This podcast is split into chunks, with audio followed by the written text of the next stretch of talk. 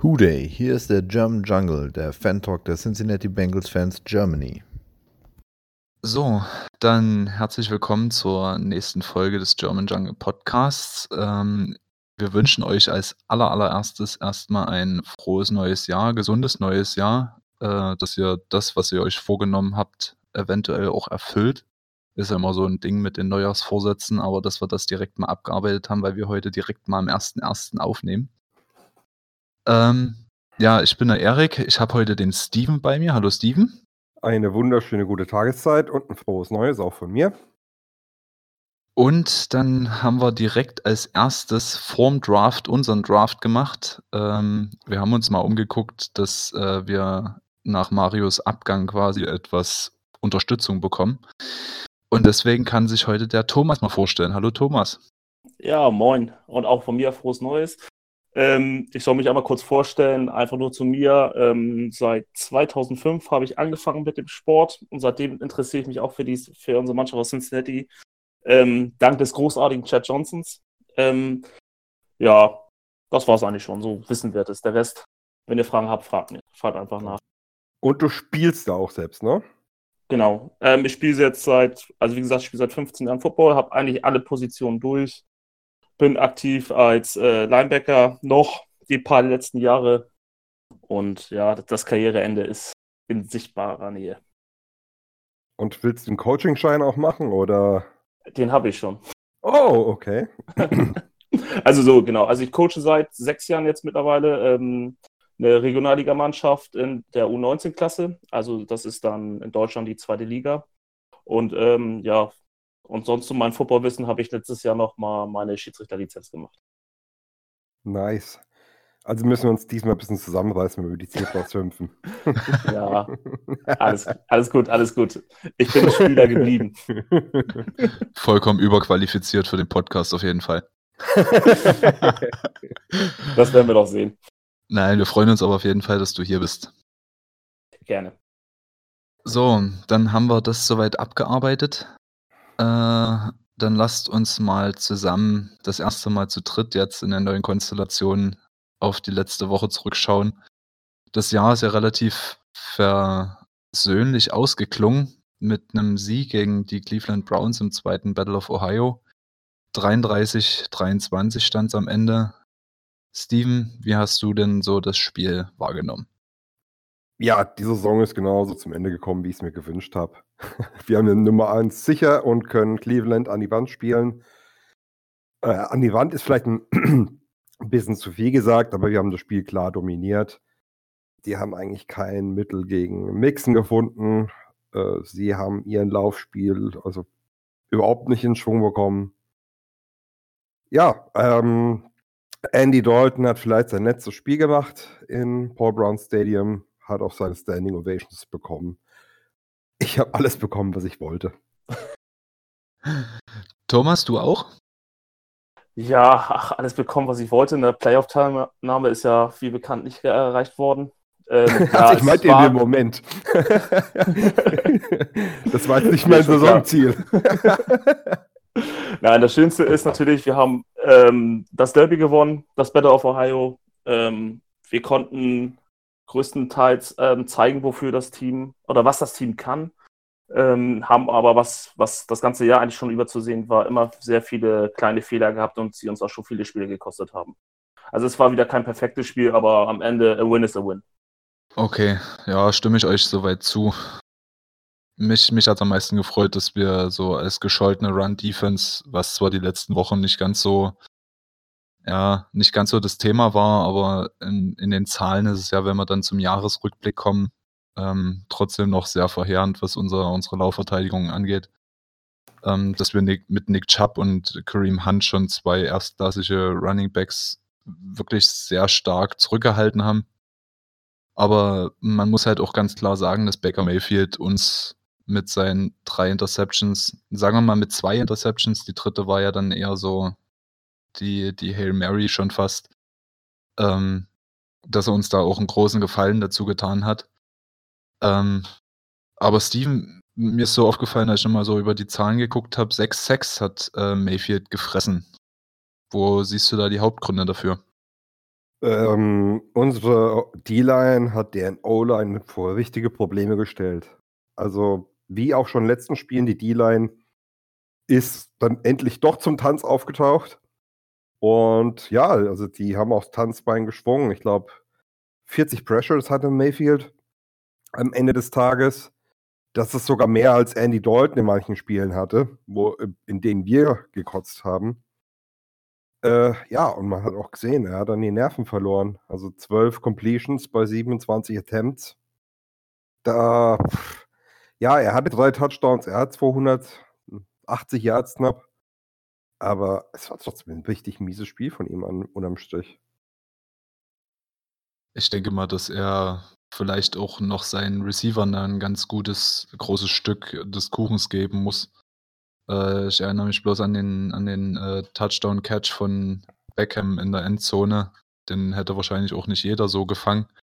Ja. Äh, ja, also das war dann schon fast eher so ein Geschenk und dann direkt noch für 20, 25 Yards. Das waren dann quasi so eine, ja, keine Ahnung, fast schon irgendwo Verzweiflungswürfe in irgendwie in Endzonennähe. Also ich denke, das lag nicht unbedingt an seiner Leistung, also an Mayfields Leistung, sondern auch an denjenigen Leuten, die die Bälle dann für ihn gefangen haben. Ja. Ich habe übrigens gelogen. Eine Sache ist nicht eingetreten, die ich mir gewünscht habe im letzten Spiel. äh, es gab eine Lockerroom-Wette, ähm, und zwar äh, Atkins ist ja dafür bekannt, dass er eigentlich nicht mit Medien spricht, dass er einfach keine Interviews gibt. Er ist da sehr zurückhaltend. Und er hat wohl mit Dunlap gewettet, dass wenn Dunlap 10 Sacks in der Season bekommt, in, äh, dass er dann am Ende mit den Medien spricht. Und ja, es ist, äh, es ist knapp geworden, aber ähm, Dunlap hat noch zweieinhalb Sacks voll gemacht, steht jetzt in der Saison leider bei neun. Das heißt kein Atkins-Interview. Auch ah. schade. Ach Mensch, ähm, gerade du, Thomas, so als, als Defense-Spezialist, wenn du das selber ab und zu mal auf dem Feld ausübst, ähm, was hast du für einen Eindruck von unserer Defense? Ja, ja, vorne hui, hinten fui, immer noch. Also, das, wie sich das ganze Jahr durchzieht, wir machen ähm, in unserer Pass-Coverage einfach zu viele Fehler. Ähm, die Leute sind zu offen. Ähm, beziehungsweise, wenn man das jetzt den Touchdown von Odell Beckham ähm, ansieht, ähm, wir sind gegen solche Receiver eigentlich oft chancenlos. Ja. Ähm, zu Mayfield kann ich ja nur sagen, er hat zum Glück, zum Glück nicht so wie ähm, Goff in, äh, in, London die Crosser in der Mitte attackiert, sondern immer eher tief. Ist dreimal damit durchgekommen. Aber sonst, ja, sonst, also wir haben halt die üblichen Probleme wie das ganze Jahr auch schon im, im, Pass, in der Passverteidigung halt. Ähm, Phillips hat jetzt da zwei Interceptions gehabt, aber das waren, wie gesagt, die Geschenke von Mayfield und ähm, jetzt nicht unbedingt am großen Können von, von Phillips, der seinen ersten Start hatte.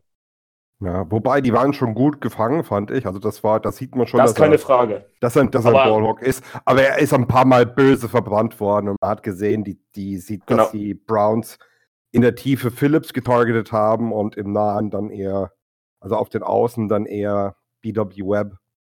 Also wir können froh sein, dass Mayfield ähm, uns nur in der Schwäche, in der Tiefe attackiert hat und nicht ähm, so viel über die Linebacker, wie es andere Teams halt hauptsächlich gemacht haben in der Passverteidigung.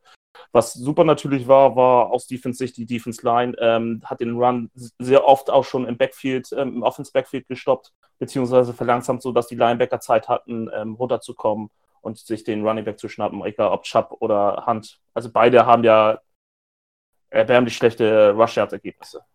Ja. Wir haben acht Tackle for Loss in diesem Spiel. Zuzüglich zu den ähm, was? 6-6, die genau, 6, 6. Mayfield gefressen hat. Also man, man hat jetzt heute, oder heute sage ich schon, ähm, am Sonntag gesehen, dass ähm, die D-Line halt unsere Stärke in der Defense ist, dass sie halt so viel Beachtung schenkt und ähm, sie halt eben dadurch auch mal wirklich gezeigt hat, warum sie ähm, die starke Unit bei uns ist in der Defense. Ja, bin ich voll bei dir. Kleiner, kleiner Fun-Fact vielleicht äh, von meiner Seite noch zu dem Spiel. Ähm, ist mir bloß aufgefallen, als ich so nochmal durch die Season-Stats ge geblättert habe. In der ersten Woche gegen die Browns ähm, hatten wir genau 179 Rushing Yards und einen Touchdown und jetzt hatten wir auch wieder 179 Yards und einen Rushing Touchdown mit der Performance, die Mixon da wieder gezeigt hat. Würdet ihr sagen, dass er schon einer der Gewinner dieses Spiels ist? Also für mich auf jeden Fall. Ich weiß nicht, wie ihr das seht. Ja, also wer 162 Yards Rush-Wärts hat, äh, kann nur ein Gewinner sein. Ja, genau. In dem Fall lügen die Zahlen mal nicht. Ich meine, ja, genau, weil wir hatten es, es vom letzten Mal, da hatte ja Chubb auch äh, über 100 Yards gemacht, aber davon war ja allein die Hälfte durch einen Run.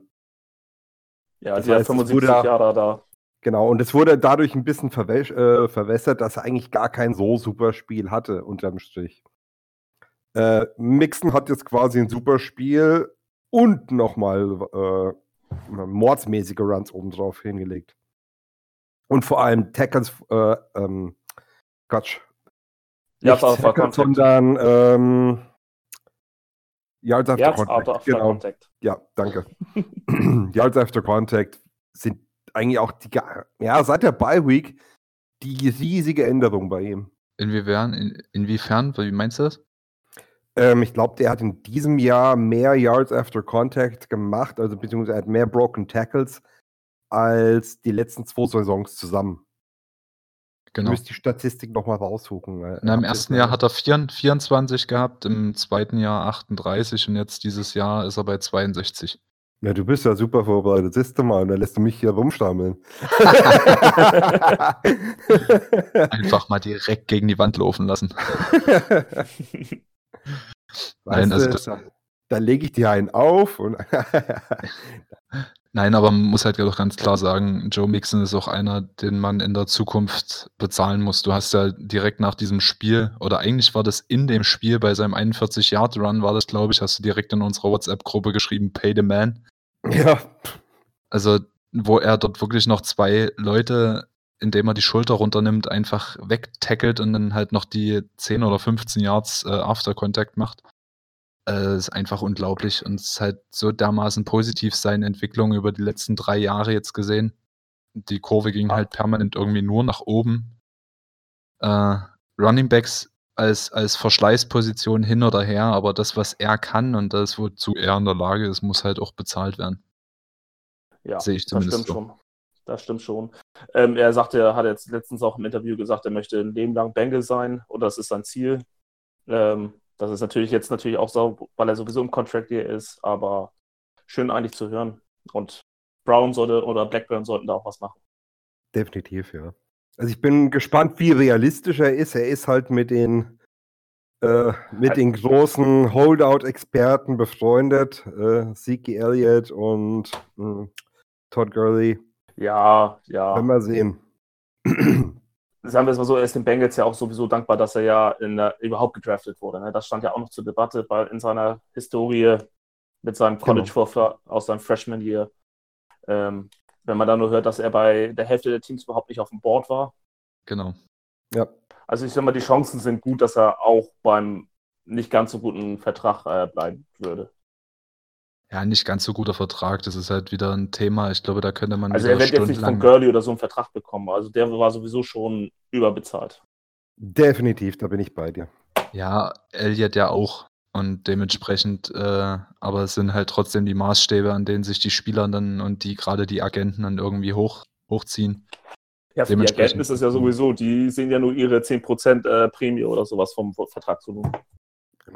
Also meinetwegen können wir den einen richtig schönen Frontloaded-Vertrag geben. Jetzt äh, vor allem, wenn wir an, also immer, mh, ich denke mal, wir werden in Zukunft mit einem Rookie-Quarterback spielen. Äh, da hast du Geld über. Ja, keine Frage. Irgendwelche Zahlen, die euch bei dem Spiel noch ins Auge gesprungen sind? Na, das Mixen jetzt quasi seine dritte, nee, seine zweite 1000 Yards Rushing Season äh, abgeliefert hat, hintereinander. Und dann gab es ja noch einen, der in diesem Spiel äh, seine 1000 Yards Season voll gemacht hat. Unser Wide Receiver Tyler Boyd.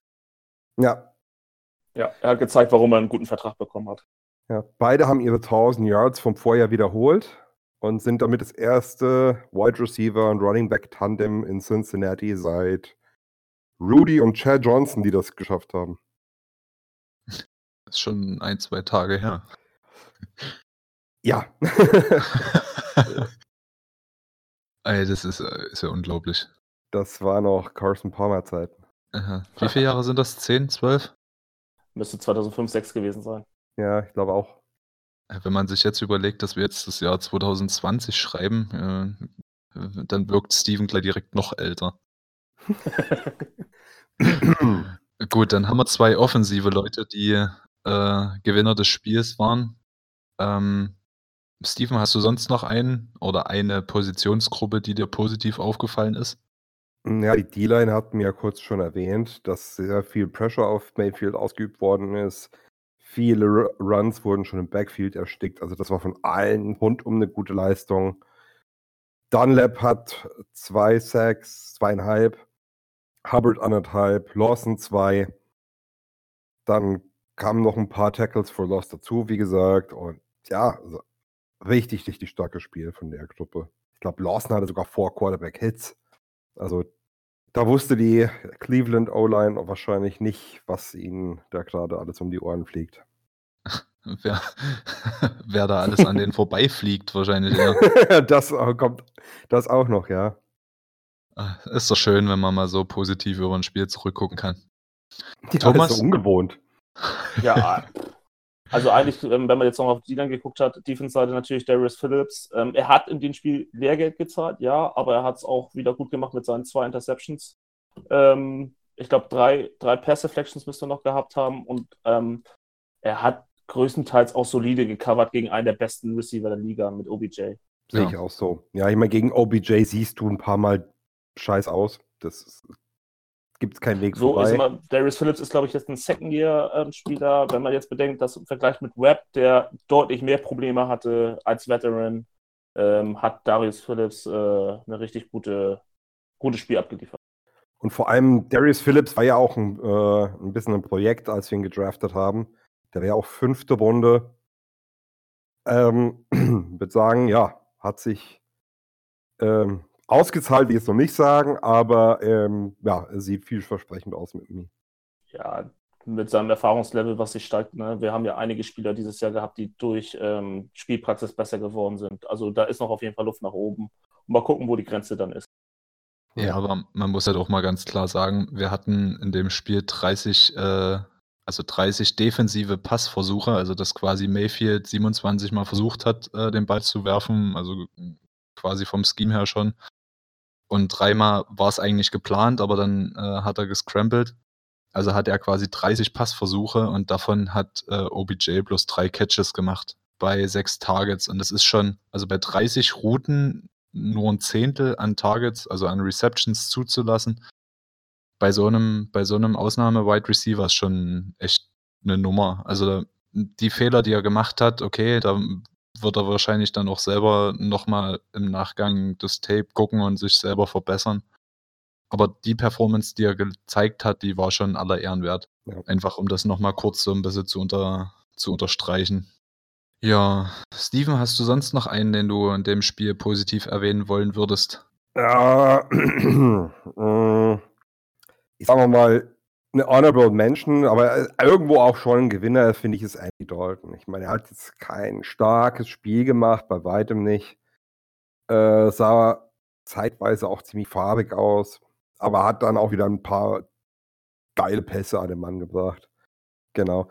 Äh, ja, sein vielleicht letzter Win, vielleicht sein letztes Spiel in Cincinnati und hat auch seinen 70. Win äh, ja, in die Bücher gebracht ist damit an Ken Anderson in Cincinnatis ewiger Historie vorbeigezogen, ist jetzt der Quarterback mit den meisten Wins und hat seine Standing Ovations im Abschied bekommen. Und das fand ich schön, das fand ich herzerwärmend.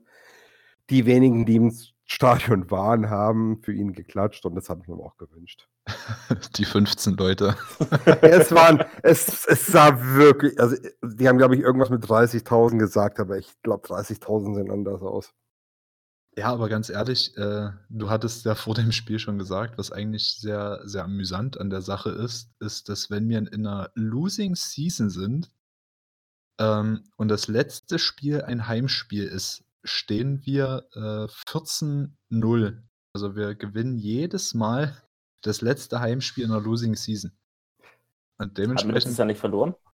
Oder 13-1 oder 14? Nee, nee, nee, also äh, im, im äh, genau, wenn wir eine Lo Losing Season haben Und da, ja, dann sind wir im Home Finale. Äh, was hatte ich gesagt? Glaub, das war das zwölfte Spiel in Folge, das wir gewonnen haben. Und ich glaube, wir haben 16 von 17 insgesamt gewonnen. Ah, so, okay, also mit den Heimspielen meinst du, ne? Genau, Home, Home Finales, ja. Alles klar. Weil letztes Jahr bin ich der Meinung, hatten wir verloren, deswegen. Aber da war es wahrscheinlich dann noch auswärts. Nee, und das ist auch, wir, wir sind in der Statistik äh, weit, weit vor jedem anderen Team. Ja, weil es halt auch wahrscheinlich eine Statistik ist, die keinen interessiert.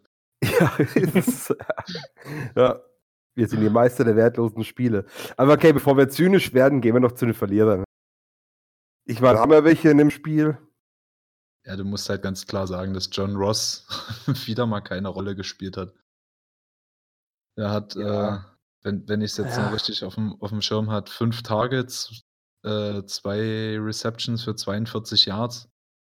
Ähm, zwei von den drei Bällen, die an, in seine Richtung geflogen sind, sind auch fangbar. Der eine hat ja in die Double Coverage zu einer Interception geführt. Das ähm, war kannst du ihm jetzt nicht unbedingt ankreiden. Das fängt vielleicht ein Orden Tate oder ein AJ Green, aber halt kein John Ross. Dafür ist er halt einfach zu klein. Mhm. Ähm, aber trotzdem, für, für das Value, für das wir ihn geholt haben, hat er halt wieder nicht geliefert und es ist halt einfach schade. Zudem, dass halt auch einfach die anderen Receiver Druck von ihm genommen haben. Also zumindest Eifert und Yosoma, die waren ja dieses Mal auch wieder ein relativ großer Faktor im Passspiel. Denn Boyd hat eine super Performance gemacht und dementsprechend hat Ross ja auch nicht unbedingt die ganze Zeit mit Number One Cornerback äh, zu tun gehabt. Ja, also ich persönlich, er hat jetzt keine grottische Performance gezeigt, aber für, für das, was er können müsste, war es für mich persönlich keine gute Performance und dementsprechend auch ein Verlierer von diesem Spiel. Aber das bei John Ross ja immer so, sobald er Traffic hat, ist er halt ähm, gefühlt nicht mehr großartig zu gebrauchen. Er kann halt so Downfield laufen und dann, wenn, wenn er an dem, an dem Corner vorbei ist oder an dem Verteidiger vorbei ist und der Ball fällt ihm quasi in die Hände und dann noch die 20 Yards in die Endzone laufen, dafür ist er vielleicht äh, ganz gut, aber wenn er irgendwie Pressure hat, dann ja.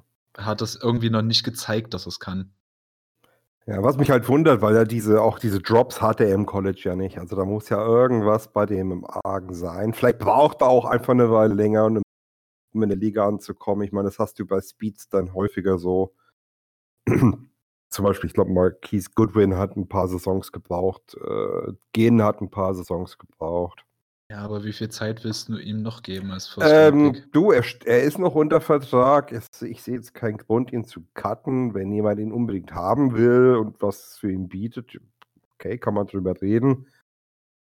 Ja, ich würde ihm, wie gesagt, seinen, seine Fifth-Year-Option würde ich ihm nicht geben. Ich würde ihm nochmal einen Prove-It-Deal geben. Ich denke auch nicht, dass du da in eine großartige Konkurrenz reinkommst, gerade mit dem Receiver-Draft, der jetzt kommt. Oh ja. genau. Ja, also ich denke, sowohl bei AJ Green als auch bei Ross bin ich eigentlich relativ entspannt, weil ich meine, wer, wer will wer gibt Ross riesengroßes Geld und wer gibt Green riesengroßes Geld, nachdem er ein Jahr nicht gespielt hat? Keiner. Au ja. Außer Teams, die mit dem Rücken zur Wand stehen. Ja, genau. Also wer gambeln will und, oder muss und irgendwie Capspace übrig hat, ja, der mag es versuchen, aber. Es ist halt aber trotzdem schade und ich muss halt an dieser Stelle dann auch Entschuldigungen in Richtung unseres Österreichers äh, Hans Toni, äh, der ja schon relativ große Stücke von, von John Ross hält.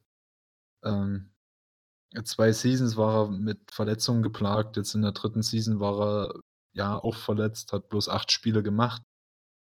Äh, aber trotzdem, da sind als, als Wideout Receiver ein Catch Percentage von 50% und 63 Yards pro Spiel sind dann halt auch einfach irgendwann zu wenig und reicht pers mir persönlich nicht, um, um dann irgendwann später bezahlt zu werden, wenn er jetzt in seinem vierten Vertragsjahr auf einmal, auf einmal eine 1200, 1300 Yards äh, Season hinlegt, okay, dann lass uns nochmal darüber sprechen. Aber für das, was er bisher bei uns geleistet hat, ist er halt momentan für mich persönlich einfach bloß ein, ein Wasted Pick. Vor allem, weil er halt einfach auch an neun in der ersten Runde gedraftet wurde.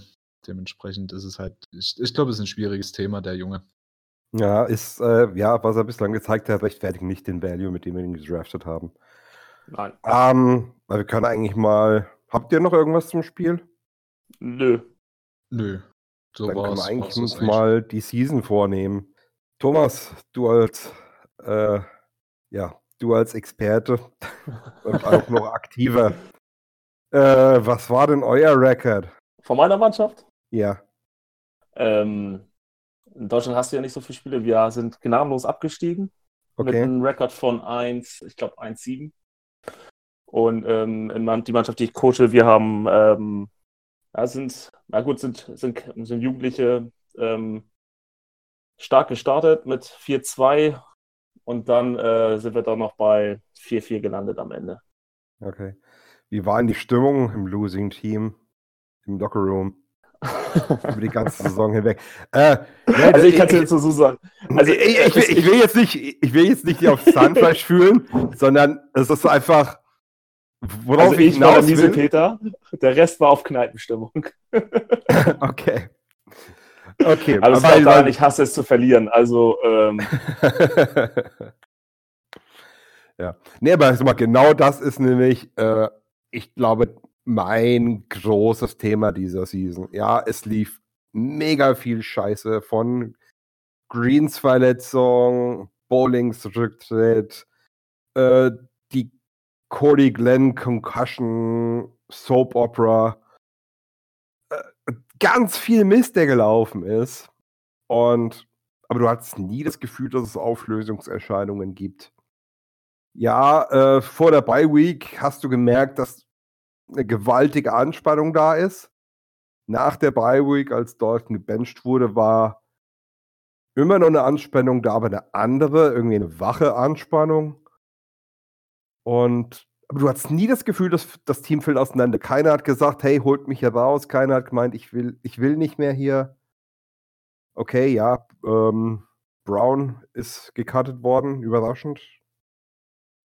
Aber ja, wir haben bis zum, bis zum letzten Pfiff gekämpft und das fand ich bei so einer verschenkten Season, das war so mein großes Highlight der, Se- der Season. Wie schaut es bei euch Also, so ich, aus? ich, also muss ich dir zustimmen, ähm, besonders Kampfgeist. Ähm, wir hatten ja zumindest auf dem Papier ähm, so viele enge Spiele. Ich glaube, von, ähm, von den, ich hatte das vorhin nochmal ausgerechnet, ich glaube, sechs hatten, hatten wir One-Possession-Game. Sechs, sieben? Am Ende Sieben, des sieben Jahres? müssten. Ja, sieben Spiele.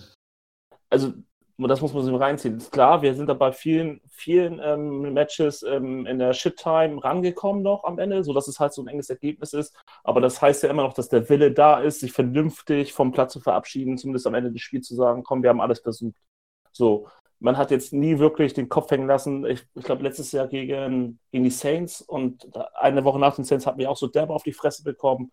Da hat man schon gesehen, da ist äh, kaum Motivation drin im Team. So, das ist dieses Jahr komplett anders. Sie geben, sie können nicht mehr, aber sie versuchen es wenigstens. Genau. Ja, also ich stimme, ich stimme euch da auch vollkommen zu. Wir haben jetzt mit äh, 2-14 äh, genau das, also das zweite Mal in der Franchise-History dieses Ergebnis. Also es ist quasi die schle der schlechteste Rekord, den die Franchise jemals äh, erlebt hat. Und ähm, wenn man sich jetzt einfach bloß mal die, die letzten drei Wochen, da, das reicht ja schon, die Week 15, 16, 17, wenn man sich die mal auf der Zunge zergehen lässt, man, man gibt einer, einem, einem Team aus, aus New England äh, so gut wie keine Chance, irgendwie an Andy Dalton ranzukommen. Ähm, man macht dieses, dieses Miami Miracle in irgendeiner Art und Weise im Toilet Bowl, ähm, wo es eigentlich um, um nichts weiter als ein Draft-Pick, also nichts weiter, für die Spieler ist es halt nichts weiter, weil wir, die wollen in dem Spiel gewinnen, das Front Office denkt vielleicht anders. Aber da ging es halt nur um einen Draft-Pick, um nichts anderes. Da holt man dann im letzten Quarter auf einmal in 2 Minuten 38 16 Punkte auf in einer Art und Weise, wo man denkt, was, was ist denn jetzt hier los? Da haben ja Steven und ich zu Genüge drüber gesprochen. Und jetzt äh, gewinnt man in einer schon sehr überzeugenden Art und Weise noch gegen die Cleveland Browns, was wahrscheinlich so das, das gehypteste Team überhaupt vor der Season war. Ähm, ich glaube, alleine diese letzten drei Wochen, wo, wo quasi feststand, es wird eine absolute grottende Saison, es ist halt einfach alles scheißegal, was man so auf dem Feld quasi liefert, außer für die einzelnen Spieler, weil die halt noch für ihre Verträge äh, spielen, aber im Endeffekt dann noch so funktionierende Performances abzuliefern, nötigt mir schon einen krassen Respekt ab und ist wahrscheinlich sogar, was der, der, den Teamzusammenhalt und die Stimmung im Team und in der Franchise angeht, wesentlich wichtiger ähm, als nach einer 15-1 äh, Winning Season. Und das lässt halt auch, muss man mal ganz ehrlich sagen, schon relativ na, schon optimistisch in die Zukunft schauen. Also ist zumindest mein, meine Meinung. Weiß nicht, wie ihr das da seht. Ja. Aber ihr habt, habt's ja, habt ja schon bestätigt, dass ihr es auch als eher beeindruckend empfindet, wie, wie das Team so über die Saison gesehen funktioniert hat.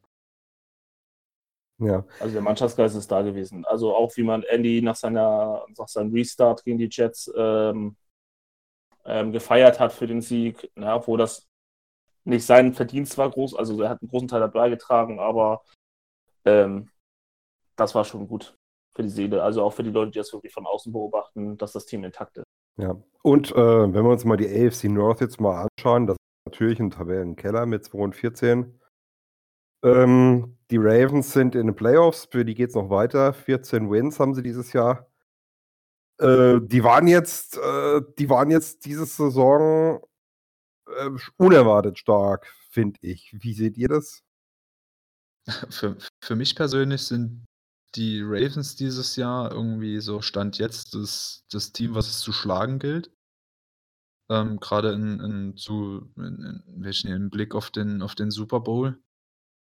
Ähm, das Einzige, was, was mich persönlich so von außen, ich habe ja jetzt mit der Franchise nicht weiter zu tun, ist, dass wir da zweimal im Jahr gegeneinander spielen, aber wenn man sich das so anguckt, ist halt viel von Jackson abhängig und lass den mal im ersten Playoff-Spiel sich das Kreuzband reißen. Es fällt vielleicht ein Verteidiger mehr oder minder gewollt äh, dem komisch ins Bein und dann hast du mit RG3 zwar jemand dahinter, der die Offense weiter am Laufen halten kann, was er gezeigt hat jetzt im letzten Spiel. Ähm, aber ich glaube nicht, dass sie dann in dieser beeindruckenden Art und Weise äh, durch die Playoffs marschieren, wie man es ihnen jetzt vielleicht irgendwie so attestieren würde. Dementsprechend, also die Ravens waren dieses Jahr für mich das überragende Team, offensiv auf jeden Fall, defensiv waren sie so, so mittelgut, also Mittel, Mittelfeld bis gut. Ähm, es hat sich halt gewandelt bei den Ravens von einer überragenden Defense mit einer, naja, so mittelstarken bis schwachen Offense jetzt hin zu einer überragenden Offense mit einer mittelguten Defense. Also ich persönlich bin jetzt zwar überrascht, wie, wie ihr Rekord ist, aber jetzt so im Nachgang oder in, in, im Rückblick betrachtet, wie es dazu gekommen ist, überrascht mich eigentlich nicht mehr, weil die einfach viel zu unausrechenbar sind, diese Offense. Ja, das wird nächstes Jahr auch wieder zu Ende sein, keine Sorge. glaube ich auch. Ja, aber ähm, es kann schon sehr gut möglich sein, weil vielleicht passiert ihnen dasselbe, wie was uns passiert ist, beziehungsweise den Rams besser gesagt. Äh, in der Offseason hat man rausbekommen, wie man die Rams Defense, äh, Offense ent, äh, ja, entschärft, auseinandernimmt. Äh, die, das hat uns auch betroffen, weil wir quasi die Rams Offense übernommen haben. Und dann haben die 49ers einfach die Blaupause äh, veröffentlicht, wie man uns ja. komplett zerlegt. Ja, und das hat er ja in jedes Spiel gemacht. Ja.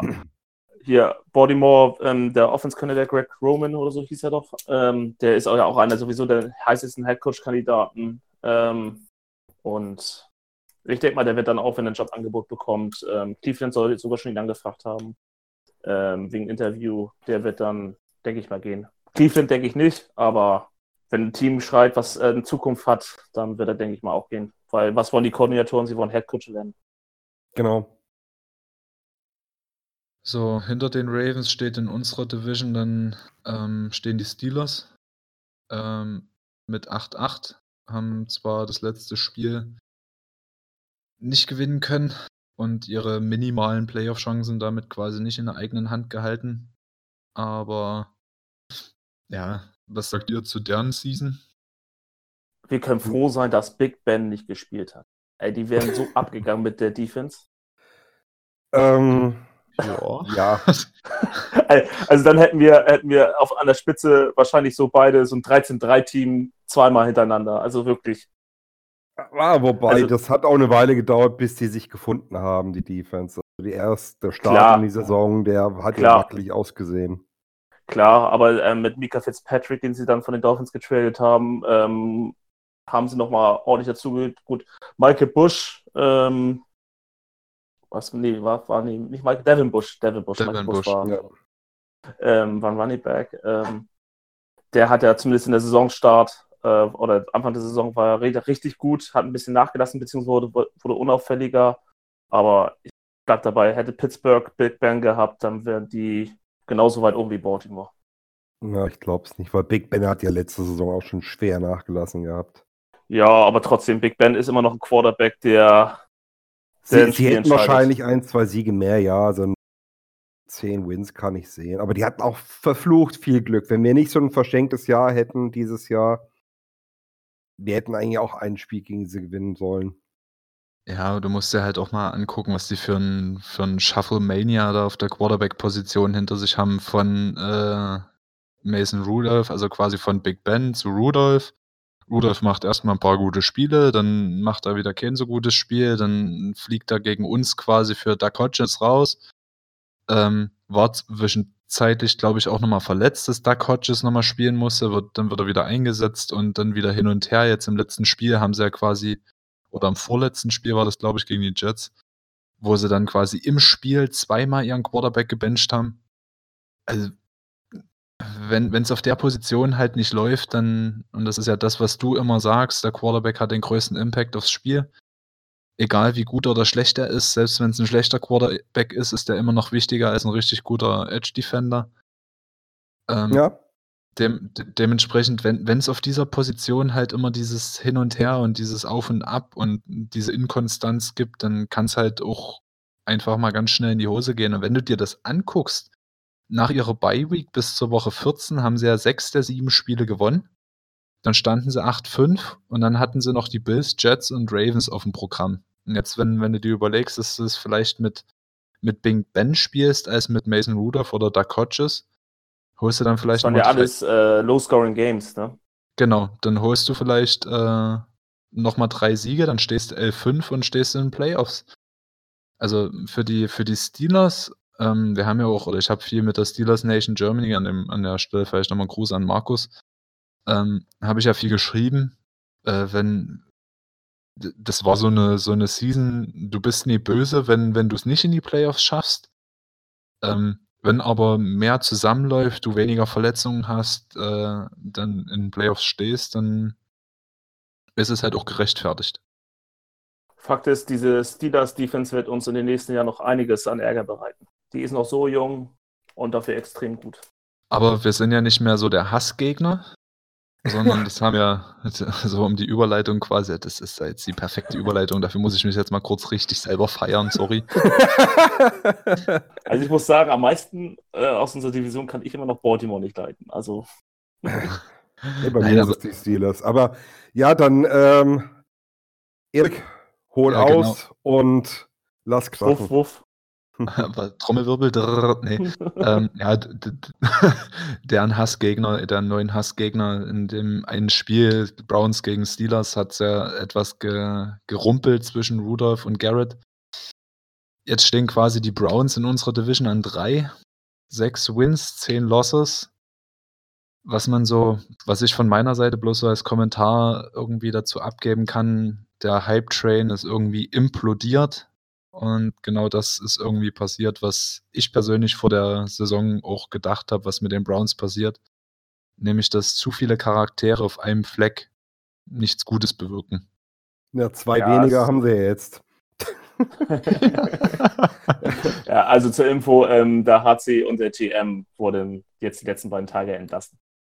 Genau, also John Dorsey und äh, Freddy Kitchens sind beide äh, gefeuert worden. Kitchens war, denke ich, ja, war eigentlich relativ klar, dass er gehen muss nach der Aktion äh, mit seinem T-Shirt nach dem, dieser Pittsburgh-Schlägerei. Da war bei im Kino mit dem T-Shirt. Pittsburgh started it. Äh, kannst du vielleicht als Spieler bringen, als Head Coach? Nope. Das wird Äh. auch, glaube ich, erstmal seine letzte Station als Trainer gewesen sein. Ja, als Coordinator vielleicht noch irgendwo. Oder nee, ich denke mal, der geht erstmal, wenn er, wenn er einen Job kriegt, erstmal als Unit Coach wieder. Ey, ja. ich, ich, ich, wollte eigentlich zu, diesen, zu dieser Kacke wollte ich eigentlich nichts sagen, aber du musst dir doch diese Shitshow da mal angucken. Du hast Baker Mayfield, der, der, der, eine, der wirklich ein richtig guter Quarterback ist, aber irgendwie so zwischen den Ohren vielleicht auf dem Entwicklungsstadium des 14-Jährigen hängen geblieben ist. Du hast einen Head Coach, der ins Kino geht mit einem T-Shirt, wo, wo du dir sämtliche Autorität nimmst für alle anderen Teams und für dein eigenes Team wahrscheinlich auch. Dann hast du einen OBJ, der mehr die Klappe aufreißt, als dass er diese Saison irgendwie geliefert hat. Also, sorry, ich, ich will jetzt gegen die Browns nie haten, aber das, was dieses Jahr da abgelaufen ist, ist die größte Shitshow, die ich persönlich im Football je gesehen habe, seitdem ich Football verfolge. Oh, ja, also, also, also, der größte Fehler von Dorsey, ja, von Dorsey war auch, dass er OBJ geholt hat. Dieses, die Cleveland Offense ist auf dem Papier extrem gut. Sie haben für diesen Trade, sie haben Kevin Seidler, auch bei uns ein altbekannter, haben sie für Oliver Vernon abgegeben. War für mich schon mal Bullshit. Ähm, und du hast es auch gesehen, wie schlecht die O-Line dieses Jahr im Vergleich zum letzten Jahr war. Und dadurch hatte eben halt Mayfield auch seine Probleme. Ne? Der hat ja auch relativ viele Hits. Sein Quarterback-Rating ist miserabel. Ähm, ich glaube, nur Eddie Dalton hat ein schlechteres als, äh, als, als Mayfield, ne? Ja. Das glaube ich, auf die, auf die, äh, auf die Saison gesehen. Ne? Und wir haben schon eine scheiß Aber sein Receiver-Core ist eigentlich, ist eigentlich richtig gut auch die, sein, seine, sein, sein, die Second, ähm, sein dritter Receiver und sein vierter Receiver Higgins und ähm, Callaway sind auch gute Leute gewesen. Und Joku auch einen sehr guten Titan da. Aber und der ist ja richtig, aber der ist ja irgendwie komplett durchgereicht worden in der Depth Chart in Joku. Der war verletzt das, das Dreiviertel des Ach. Jahres. Ah, also der okay, war doch, also. der war schon ähm, vom ersten Stimmt. Spiel an war bis, ich glaube, 14. Woche auf IR. Stimmt. Stimmt, jetzt wo du sagst, ja. So, also die Browns, also auf dem Papier ist das immer noch ein sehr, sehr gutes Team. Und deswegen ist es auch noch, ähm, um das noch kurz auf das Spiel zurückzusehen, ähm, was sie in der D-Line haben. Jetzt, gut, Miles Garrett ist weg, aber was sie gegen diese starke D-Line ausgerichtet haben, unsere O-Line, Hut ab. Ja. Aber, naja, ich, ich will mich jetzt ehrlich gesagt nie weiter darüber aufregen, weil wenn, wenn wirklich, wenn ich darüber, wenn ich da, da dran zurückdenke, ist das Team irgendwie für mich so ein richtig rotes Tuch dieses Jahr gewesen. Nicht, nicht weil sie mir unsympathisch sind, sondern einfach, weil das, was sie sich vorgenommen haben und das, wie das Team zusammengestellt war und welche Entscheidungen vom GM und vom Head Coach getroffen wurden, irgendwie dazu gemündet haben, dass diese Hüpfburg Cleveland so vollkommen in sich zusammengefallen ist, so vollkommen luftlos. Ja. Burg ist gut. ja, du kriegst das Loser-Gehen auch nicht aus Cleveland, glaube ich. Da, ich glaube, da musst du in der ganzen, die komplette Front Office muss, glaube ich, mal ausgetauscht auch das, werden. Auch die Ownership. Auch die Ownership eigentlich. Ja. Ähm, ja, schauen wir doch mal wieder auf uns. Erik, du bist doch sonst so der Zahlenmeister. Haben wir was, was ist denn bei uns dieses Jahr so auffällig geworden? Rein statistisch. Rein Statistik? Ähm, ja, also im, im, Endeffekt stehen wir als ähm, Nummer 3, äh, Nummer 2 von hinten äh, Scoring Offense da. Also wir sind Platz 3, 30 an gemachten Punkten, Platz 26 an gemachten Yards. Also unsere Offense ähm, hat keinen guten Job gemacht, sowohl im Passing Game als auch im Rushing Game. Was da irgendwie so ein bisschen verwunderlich ist, wenn man sich so die Zahlen ansieht, dass wir die sechstmeisten Passversuche haben. Äh, in der ganzen Liga. 616 Mal haben wir die Saison versucht, den Ball zu werfen. Ähm, und davon sind halt relativ wenige Bälle angekommen, was quasi das unterstreicht, was wir dort öfter die Saison vor, vorgeworfen haben. Ja gut, wir waren meistens auch im Rückstand. Das heißt, im Rückstand passt du mehr. Aber ja. Ja, aber wenn du halt sehr oft passt und du machst damit wenig Yardage, dann sind die Pässe halt auch meistens eher, naja. Vollkommen richtig. Ich wollte nur erklären, wieso wir so sind in der Sache. Zahl der Attempts. Genau, dann was das Rushing Game offensiv angeht, sind wir auf Platz 25, haben sehr wenige Rushing Touchdowns, also Passing Touchdowns auch. Passing Touchdowns sind 18, Rushing Touchdowns sind 9. Bewegen wir uns so im unteren Viertel der Liga. Ähm, defensiv sieht es eigentlich besser aus. Wir waren oder wir sind die oder haben dieses Jahr die schlechteste Rushing Defense. Da sind wir sowohl in der zugelassenen ne? Yardage. Wie bitte? Back to back. Genau, back to back. Ähm, 2400 zugelassene Rushing Yards bei 504 äh, Laufversuchen ergibt dann halt einfach Platz 32. Unsere Passing Defense ist relativ gut, was aber auch daran liegt, dass wir eine sehr, sehr schlechte Rushing Defense dieses Jahr hatten und unsere Gegner mussten halt sehr selten den Ball werfen. Da haben wir die zweitwenigsten Passversuche gegen uns gefressen und damit dann aber auch sehr, sehr viele Yards, also m, prozentual, was so dieses Verhältnis angeht von Passversuch zu ähm, Netto Yardage, die hinten rausgekommen ist, sind wir Vorletzter. Also die wenigen Passe, Pässe, die gegen uns geworfen wurden, waren dann auch sehr erfolgreich. Ähm, was dann quasi eine Total Defense ähm, ja, bedeutet von ja, drittschlechteste, also Platz 29. Was die Yardage angeht, die Punkte-Defense sind wir auf Platz 25. Rein was die Zahlen angeht, liest sich diese Saison irgendwie nicht so gut.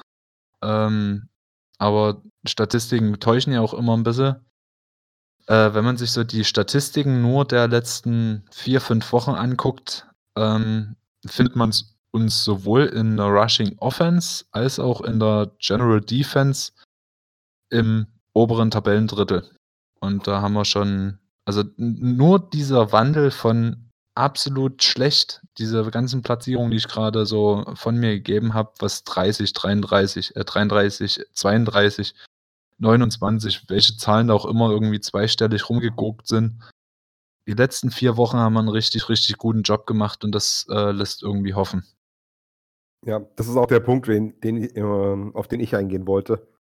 Ich wollte sagen, dass nach der Preseason gesehen, also vielleicht noch ein paar Spiele mehr gerechnet, unsere Stats anders ausschauen sollten. Aber ja, gerade die letzten vier, fünf Spiele hat man uns kaum wiedererkannt, wenn man es vergleicht, so Week 2 bis 6.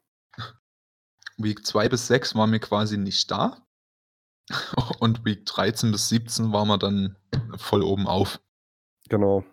Ja, lasst uns nächstes Jahr einfach bloß die Spiele 13 bis 17 werden.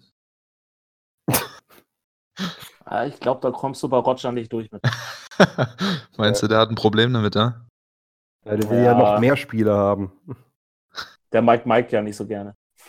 Ja, das ist wahr. Alles beruht, glaube ich, auf Gegenseitigkeit. Also Mike Brown und Roger Goodell können sich beide nicht wirklich leiden. Das ist ein, ja, nun, äh, kein offenes Geheimnis. Ja, das ist halt so. Äh, relativ, Stimmt Brown ja auch gegen fast alles, Ja. was äh, Roger Goodell einbringen will. genau. Und ähm, Mike Brown hat auch damals gegen Roger Goodells Einstellung gestimmt und das hält Roger Goodell ihm heute noch nach. und ja, äh, mi, mi, mi. Mike Brown ist halt auch genau so ein Sturkopf.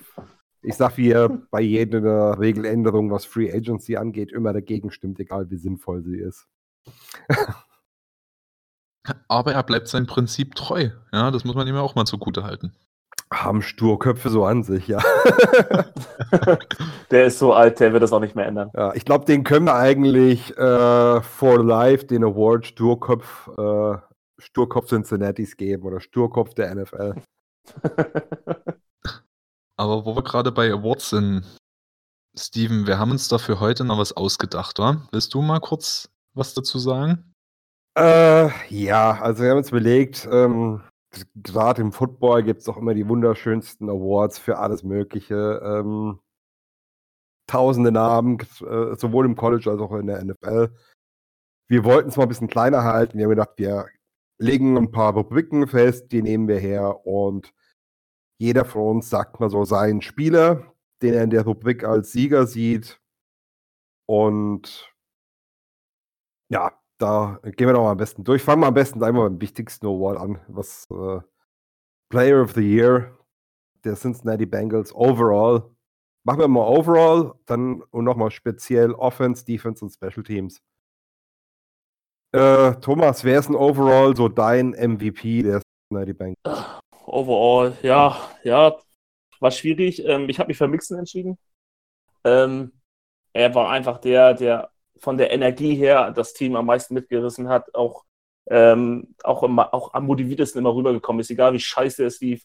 Und auch seine Frustration am Anfang der Saison hast du ihn halt angesehen. Und das hat, glaube ich, ihm auch so sehr mitgemacht, dass er so einen Push bekommen hat. Also zumindest wenn wir jetzt das letzte Spiel gesehen, ohne ihn hätten wir das Spiel auch nicht gewonnen. Also er war ein wichtiger Faktor und ich glaube auch, dass er ein wichtiger Lockerroom-Faktor ist. Ja. Erik, wie siehst du das?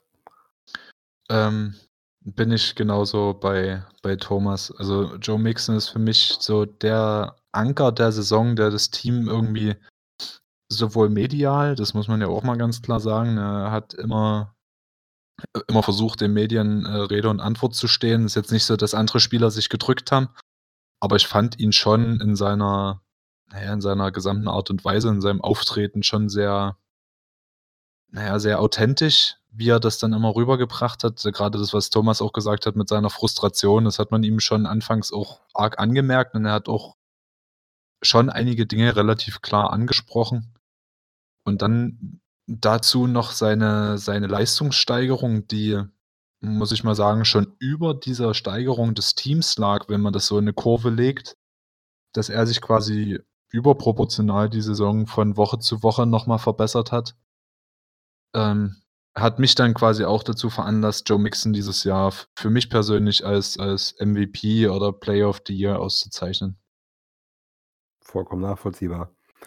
Ähm, er war bei mir auch auf der Shortlist. Äh, ich habe mich aber für einen anderen entschieden, für ein Zeichen, was er gesetzt hat, was noch gar nicht so lange her ist, und zwar für Tyler Boyd.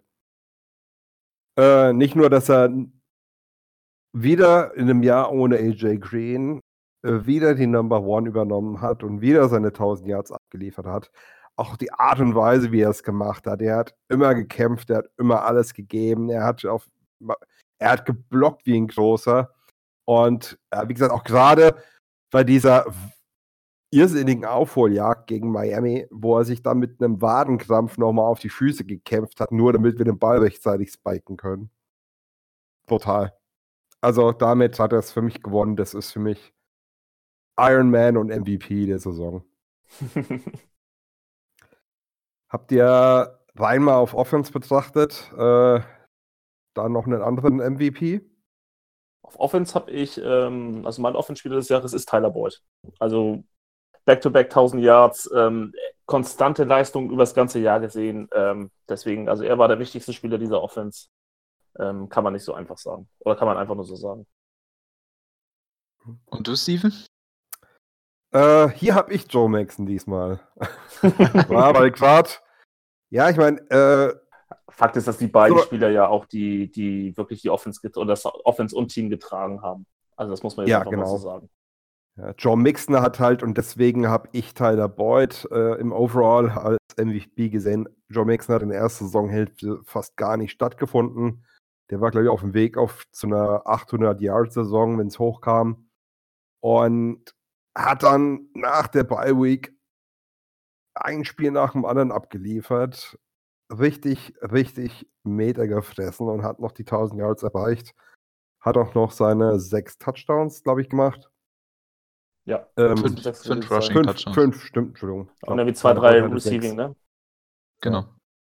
Ähm, hat auf einmal auch äh, ja, gezeigt, dass er willens ist äh, zu blocken. Und ja, deswegen hat für mich eine wahnsinnige Entwicklung genommen und darum Pay the Man. Ich hoffe, wir haben noch sehr, sehr lange von viel Spaß mit ihm. Ja, und ich habe dann ähm, aus einer ganz anderen Positionsgruppe, was irgendwie, wo, wo selten irgendwie mal jemand äh, Offensive Player of the Year wird, ähm, habe ich mal jemanden rausgesucht, Trey Hopkins, äh, ist mein Offensive Player of the Year, der quasi so die Säule in unserer O-Line dieses Jahr war. Also egal wie katastrophal die, die Line in den ersten Wochen zum Beispiel war oder an diesem, an diesem Negativpunkt, also an diesem Negativ-Scheitelpunkt gegen die, äh, jetzt muss ich kurz überlegen, war das gegen die Jacks? Ja, gegen die Jacks, wo, wo Andy seine vier Interceptions wirft. Ähm, er war immer da, er hatte immer überragende PFF-Grades im, im Vergleich zu den anderen ähm, O-Linern. Er hat brutale Performances abgeliefert, war, glaube ich, der Nummer 2 Center im Run-Blocking. Er hat dieses Jahr so gut wie keine äh, Sacks zugelassen. Ich glaube, es waren zwei oder drei Sacks dieses Jahr, die er zugelassen hat über seine, über seine Position. Und dementsprechend war er quasi so für mich persönlich der Spieler, der dieses Jahr in der Offense am konstantesten war und der auch den, ja, von der Wichtigkeit wahrscheinlich den größten Punkt gehabt hat. Weil ich will mir nicht vorstellen, wie unsere Offensive Line ausgesehen hätte, wenn wir Hopkins nicht gehabt hätten. Dementsprechend habe ich dann so gewählt. Ja, nachvollziehbar. Ja, Gut. ich da auch recht. Ich Center bin ist froh, dass er bleibt. Genau, Center ist ja auch die wichtigste Position in Offensive Line. Er führt die Offensive Line, er gibt die Blocks vor, er dirigiert alles. Also der Pick ist auf jeden Fall nachvollziehbar. Ja. Vor allem, äh, er ist ein undrafted Free Agent und er sticht einen First Rounder aus. Ja, Auf Muss jeden man Fall. auch erstmal machen. Aber er wird ja jetzt auch bezahlt, du hast es ja gerade angedeutet, da können wir ja mal kurz drüber sprechen. Er hat jetzt äh, äh, einen Dreijahresvertrag bei uns unterschrieben. ist Starter Money, Äh, ne? Aber genau, über z- 20 Millionen? 20, knapp 21? 20. Genau. Drei Jahre 20 Millionen. Da, da ist der Value. Aber wenn er weiter so liefert, ähm, ganz ehrlich, ist es schon fast ein Schnäppchen, finde ich persönlich. Ist es auch. Also ähm, stell dir vor, Billy Price hätte so, wäre so stark, wie wir es erhofft hätten, dem müsstest du deutlich mehr zahlen ähm, als jetzt äh, Trey Hopkins. Definitiv.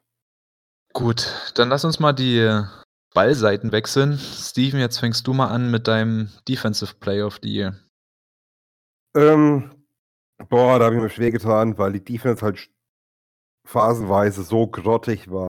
Deswegen habe ich extrem viel Wert auf Einsatz gelegt, äh, auf Effort und deswegen habe ich mich da für Sam Hubbard entschieden.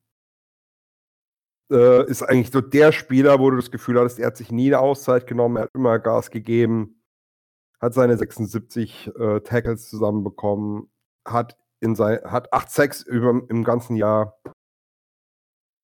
Äh, für einen drittroten Pick, der jetzt quasi das erste Jahr wirklich ein Starter war, finde ich, sind das solide Zahlen. Der Einsatz hat sich gezeigt.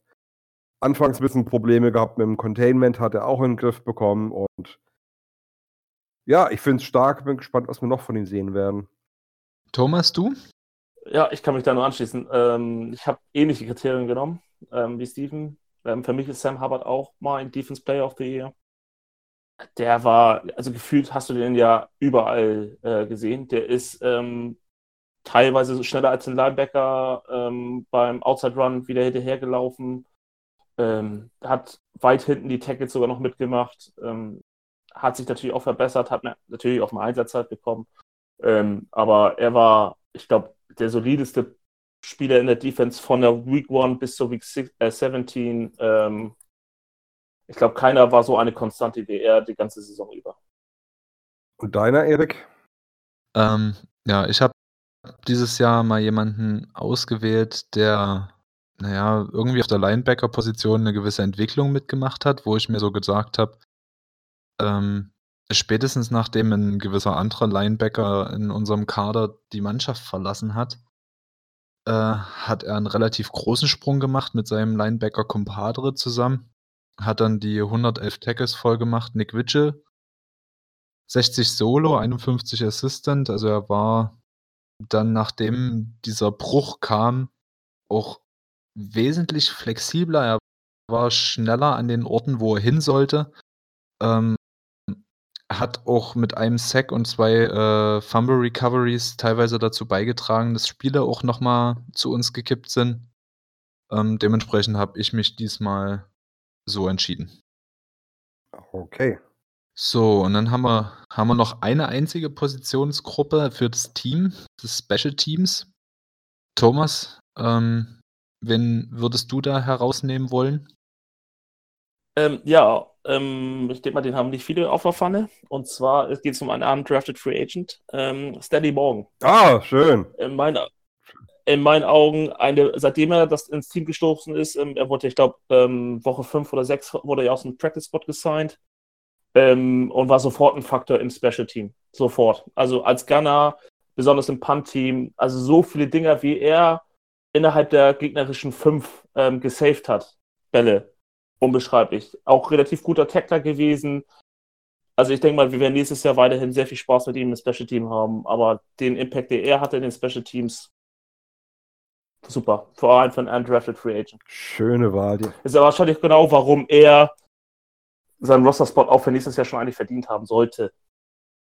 So als Receiver wird er uns wahrscheinlich nicht weiterhelfen, aber ich denke mal, dass er so wie Cody Core seinen Spot durch die Special Teams äh, auch weiterhin haben sollte bei uns. Ja. Zumindest nächstes Jahr. Absolut schöne Wahl, über den habe ich auch nachgedacht. Ja, also ich schade, dass er verletzt war. Ich hatte sich ja in Miami eine Concussion zugezogen, nachdem er das äh, den Ball zu. Hat er den Ball gesichert oder hat er ihn als erster berührt? Ich weiß es jetzt nicht mehr genau. Er, er hat ihn als erster berührt. genau. genau. Er also, hat ihn quasi so zurückgeschlagen. Ja, das ist eben halt das Schöne bei diesen Undrafted Free Agents. Sie wissen ganz genau, dass sie nur durch äh, Special Teams die Chance haben auf, ein Profi, auf, äh, auf eine Profikarriere und äh, in meinen Augen hat er das voll genutzt. Ja, also war auch einer meiner Favoriten bei Special Teams. Wen hast du denn, Erik? Und für wen hast so, du dich ich? dann entschieden? Okay, dann mach ich zuerst. ähm, ja, ich, ich hatte, wie gesagt, auch über morgen nachgedacht. Ähm, aber ich habe hier so viel Werbung für eine spezielle Person gemacht, in gefühlt jedem Podcast, dass ich hätte ich hätt, äh, ich mich nicht mehr ernst nehmen können, wenn ich nicht Brandon Wilson genommen hätte. es ist einfach Wahnsinn, wie viel Gefahr er bei jedem Return ausstrahlt, weil er jeden Return eigentlich zurücktragen könnte für, für einen Touchdown. Und er hat uns so viel großartige Field Position beschert dieses Jahr hat es mal irgendwann ausgerechnet. Ich muss mal, vielleicht für eine zukünftige Folge mir das mal raussuchen. Ähm, was wir, äh, ich glaube, wir haben äh, im Schnitt 15, 20 Yards weiter, äh, weiter vorne gestanden als unser Gegenspieler nach einem Punt oder nach einem Kickoff. Äh, also Wahnsinnsleistung. Ich hoffe mal, dass wir ihn auch nächstes Jahr weiter in Special Teams sehen und vielleicht sogar macht er bei Defense nochmal einen Schritt nach vorne. Da hat er ja Safety-Position Nummer 3 Clayton Fedgelem abgewogen, den ich in Special Teams auch mega stark finde. Ja, da ist er auch Special Team Captain, ja. ne? Ja, aber Brandon Wilson hat dieses Jahr einfach sensationelles gezeigt und das äh, muss ich honorieren. Ja, den ersten äh, Kick-Off-Return-Touchdown sogar, glaube ich, über zehn Jahren, ne? Wenn ich das richtig im Kopf habe. Ich glaube länger noch. Aber ja. Ja, also mindestens zehn Jahre ich glaube, einer wurde sogar noch aberkannt, ne? im zweiten oder dritten Spiel genau. von ihm. Ja, genau. Es wären zwei gewesen. Ja. Und ich glaube, es gibt ja. auch wenige, wenige Personen, die in einem Jahr zwei Kickoff-Return-Touchdowns hingelegt haben. Ja, höchstens Devin Hester und äh, ähm, der Primetime. Genau, aber die zwei scheiden aus wegen unfair. ja. Erik, äh, welchen unfairen hast du denn auf der Liste? Unfair? ähm, ihr redet schon wieder so ein Unsinn. Wieso? Ähm, ich muss also ja irgendwie zu dir ich überleiten. Ich habe mich für denjenigen. Self-owned. Ich habe dich, ich, ich hab dich so lieb. Ähm, nein, ich, ich habe mich für denjenigen entschieden, den ich in London wirklich am längsten beobachtet habe beim Warm-up. ähm, und das, das nicht nur, weil, weil mir, Nein, nein. Äh, beim Warm-up nicht nur, weil er mir, äh, weil, weil, mir langweilig war und er gerade auf dem Feld stand, ähm, sondern weil ich eine Woche vor London gelesen habe, dass der 2014 bei uns mal als Kicker, Panther und Wide Receiver gelistet war. Äh, Kevin Huber. Und für mich persönlich hat er dieses Jahr zusammen mit Brandon Wilson äh, eine ganz, ganz große Rolle für die Field Position ausgemacht. Wie viele, wie viele Punts er inside 20 gesetzt hat, er hat jetzt dieses Jahr einen, einen äh, Yards per Punt-Schnitt von 45,3. Das ist jetzt knapp über seinem Average in der, in der äh, Karriere, aber man muss halt auch bedenken, er ist 34. Ähm, er ist jetzt nicht mehr in der Lage, irgendwie 70 Jahre Punts raus, äh, 70 äh, Yards Punts rauszuhauen. Aber trotzdem für, für das, was er abgeliefert hat, äh, wie genau und teilweise ewig lange seine Punts in der Luft sind, ähm, hat mich persönlich beeindruckt und deswegen habe ich äh, dieses Jahr ihn genommen. Ist auch vollkommen gerechtfertigt, ja. Ja, also alle drei, all- alle drei sind, sind, sind erwähnungswürdig. Ne? Alle drei haben in den Special Teams wirklich gute Leistung das Jahr über abgeliefert. Das war auch die Positionsgruppe, wo wir, glaube ich, äh, lange Nummer 1 waren. Ich glaube, waren wir es am Ende denn noch? Äh, Liegt auch vielleicht daran, dass wir das so oft machen müssen. Kommt wahrscheinlich auch noch erschwerend hinzu. Wahrscheinlich haben wir den Titel verloren, weil wir die letzten zwei Spiele mal über 30 Punkte gemacht haben. Und die Turnover sich in Grenzen hielten. So, dann lasst uns mal zu dem jungen Fußvolk kommen, was wir im letzten Draft gepickt haben. Und da gab es ja nicht viele, ne? Die wirklich gespielt haben. Also, äh, ich glaube, wollen wir doch kurz vergleichen? Sonst, ich glaube nämlich, da, ich persönlich glaube, dass wir alle den gleichen haben. äh, Rookie of the Year? Äh, ja, eigentlich gibt es ja auch nur Pratt, oder? Sehe ich. Ja, also ich habe auch Brad. Ja, logisch. Also ich auch.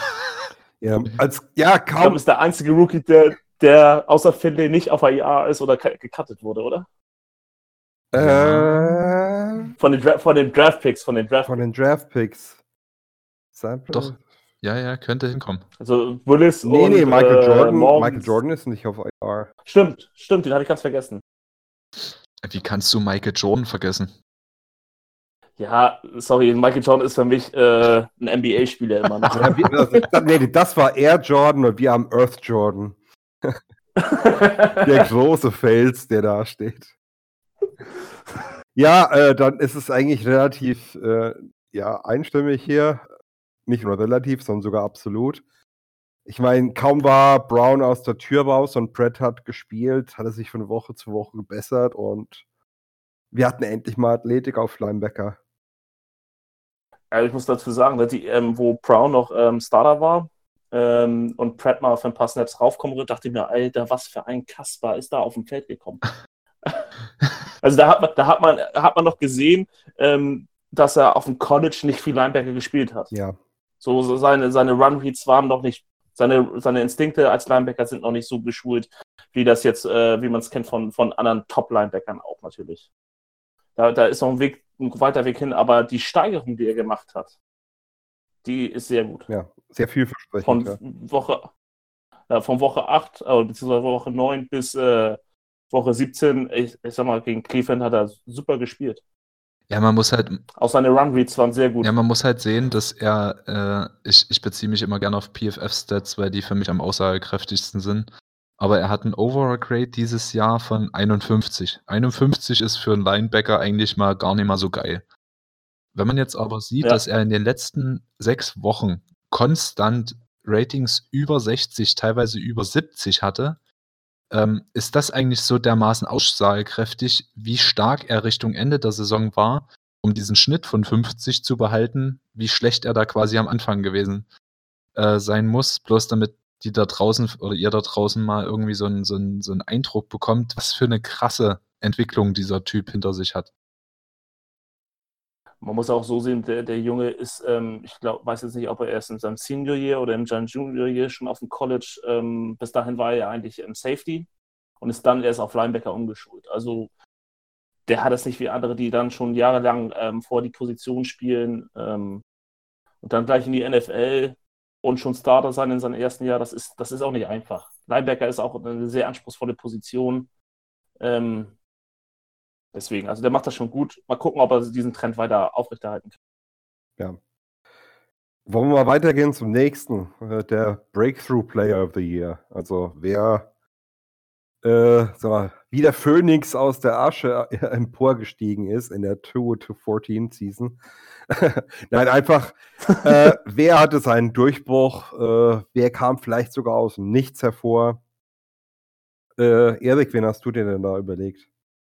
Und genau hier habe ich jetzt Sam Hubbard einge, eingeordnet. Das ist jetzt quasi sein, sein zweites Jahr, was er vollendet hat. Letztes Jahr hatte er nicht einen Start. Hatte zwar schon recht gute Zahlen mit 6 Sacks und 39 Combined Tackles. Ähm, aber dieses Jahr, finde ich, hat er diesen, diesen Schritt, dieses Vertrauen, was man in ihn gesetzt hat und was man in die gesamte Defensive Line gesetzt hat, das hatten wir ja am Anfang der Saison auch ganz stark thematisiert, wie viele Leute und wie viele Roster-Spots wir der Defensive Line ähm, gegeben haben. Auch gerechtfertigt und hat sich wieder gesteigert mit 8,5 Sacks und 76 Combined Tackles. Ist damit übrigens der Def äh, Edge Defender in der NFL, der die meisten Solo-Tackles hat ähm, die keine Sacks sind quasi. Er ist quasi derjenige, der öfter irgendwie am, am Runner dran ist oder den Quarterback hittet, wenn er, wenn er versucht, irgendwie rauszugambeln. Das zeigt halt einfach, wie gut er quasi nicht nur dabei ist, den Quarterback zu jagen, sondern halt auch den Lauf zu stoppen. Und das war für mich so der ausschlaggebende Punkt, ihn also neben der Tatsache, dass ihr beide Sam Hubbard genommen habt und ich nicht das gleiche nehmen wollte wie ihr. ähm, äh, aber das war dann so für mich der Punkt, wo ich gesagt habe, in seinem zweiten Jahr so, eine großen, so einen großen Schritt zu machen, als Starter trotzdem so abzuliefern, alles gut. Man hätte ihn wahrscheinlich gestern noch anzünden können, er wäre hochgegangen wie eine Rakete. ja. Gut, Steven? Uh, ich schon wieder. Ähm, also hier habe ich Trey Hopkins. Wie ich es vorhin schon gemeint habe, wer als undrafted Free Agent ein First-Round-Pick direkt ausschicht um die Position als Starter, wer dann auch noch in der wackeligen Line trotzdem die solide Kernfigur ist und auch wochenlang Platz 1 der Center in der NFL anführt oder unter den Top-Centern ist, dem muss ich das einfach attestieren. Der ist auch jetzt mit dem Vertrag belohnt worden äh, ja, schickt. so, und Thomas? Ja, ich habe auch einen Tate. Ähm, für mich sich super gesteigert, ähm, allein durch seinen Catch-Radius. Der hat ja die Dinger von sonst woher gegriffen, was Eddie da in seine Richtung auch nur geprügelt hat. Ähm, also er war sein. Also man kann nicht glauben, dass er mit so einer, so einem ja, Catch-Radius ähm, oder ja, Catching, dass er, also wenn der nächstes Jahr bei Madden nicht irgendwie eine 90er-Rating hat, der Spectacular Catch, ähm, dann weiß ich auch nicht weiter. Nein. Notfalls hat er eine ähm, Zirkusshow. Genau. Also der Typ ist, muss man noch denken, das ist ein Siebtrunden-Pick von ähm, letztes Jahr. Ähm, solche Typen kommen eigentlich nicht äh, oder werden selten so genutzt, wie er das jetzt dieses Jahr wurde. Ähm, man hat es ja letztes Jahr gesehen, da war er der Player, wie dieses Jahr Damian Willis, der gecuttet wurde, in Practice Squad gesigned, wieder zurückgeholt und so weiter. Ähm, und jetzt ist er eigentlich eine feste Größe, eigentlich. Also in diesem Jahr war er mein Nummer 2 Receiver. Ja, ja, bin ich bei dir. Ich auch. so, und ähm, manche würden jetzt sagen, gut, der kann äh, AJ Green ablösen. Nein, kann er nicht. Dafür ist sein Route Running zu schlecht und sowas. Aber mit dem hast du halt ein Target ähm, in der Endzone, der ist riesengroß, der hat einen Cat Catch Radius. Und ich denke mal, wir werden uns noch zumindest nächstes Jahr ordentlich über ihn freuen können. Ja, das ist so ein Re Receiver-Typ, da müssen sich NFL-Defenses überlegen, wie sie solche Typen covern wollen. So 6-5, äh, ein Radius wie ein Tintenfisch. Ja, vor allen Dingen nicht, nicht das Problem, mal auch den mhm. Kontakt zu suchen und irgendwie sich lang zu machen, ähm, um Ball zu catchen. So. Genau. Das, das können ja andere Receiver bei uns nicht. Und dann dieser, dieser Fakt, dass er, ja, er wird kritisiert für seine, für seine Fähigkeiten, Routen zu laufen. Ähm, das ist jetzt aber auch nichts, was man nicht lernen kann. Richtig. Das ist natürlich auch vom Coaching eine Sache. Ähm, er ist jetzt auch nicht vielleicht der, der beste Laufathlet, aber seine, seine, seine Körperbeherrschung in der Luft ist, ähm, ist auf jeden Fall NFL-Niveau und ähm, da muss man ihn halt seine Stärken besonders einsetzen und das ist halt die Kunst eines Offense-Coordinators, Head Coaches, Receiver Coaches, das muss er dann abrufen. Das wollte genau. ich gerade sagen, dass der Rest, der ihm gegeben ist, der, den er jetzt quasi schon mitbringt, das ist halt Zeug, was du nicht lernen kannst und was ihn halt einzigartig macht. Und das ist halt, macht ihn persönlich für mich halt auch zu einem sehr wertvollen, nicht Number One, aber vielleicht Number Two oder Number Three Receiver, den man dann einfach mal anwerfen kann. Also wenn du, wenn du einen Nummer zwei Receiver hast, der solche Maße hat, dann danach leckst du dir die Finger. Weil die meisten Nummer zwei Receiver sind ein bisschen kleiner, sind dafür aber schneller, äh, ziehen das Feld in die Breite und sind halt nicht diese großen Typen in der Regel. Ne? Gut. Ja. Gut, dann lass Aber- uns mal zum Coaching-Staff kommen. Ja, genau, weil ja gerade auch das Wort Coaches gefallen ist. Aber da kann doch Thomas gleich mal weitermachen. Wer ist denn für dich dieses Jahr der Coach of the Year? Ja, unser Special Team ähm, Coordinator, Darren Simmons, ähm, das letzte Überbleibsel aus der Lewis-Ära. Ähm, also Special Teams ist das Einzige, wo wir dieses Jahr wirklich überzeugt haben. Also es kann dann nur der Special Teams Coordinator sein. Da bin ich voll bei dir, den habe ich auch genommen. Oh, ihr seid so langweilig, ey. Objektiv. Nur weil du Unrecht hast. Nein, nein, wen hast du? Ich meine, wir haben jetzt heute genug über die Special Teams geschwärmt. Wir brauchen das jetzt nicht nochmal wiederholen. Ja. Wen hast du denn? Ähm, ist vielleicht jetzt ein bisschen überraschend. Ähm, ich habe Blue and Rumo ausgewählt. okay. Ähm, ja. Okay, ich habe Unrecht. Nein, ich habe nicht Unrecht. Nein, Nein, für mich- Interessant, Also ich- sagen wir. ja. Ich würde es einfach damit begründen, ähm, dieses das Coaching-Staff, was wir dieses Jahr haben. Darren Simmons, ja, ein überragender Coach und war auch so der, der, also vielleicht auch der Pflasterstein, der irgendwie liegen geblieben ist, nachdem man das Lewis-Haus abgerissen hat.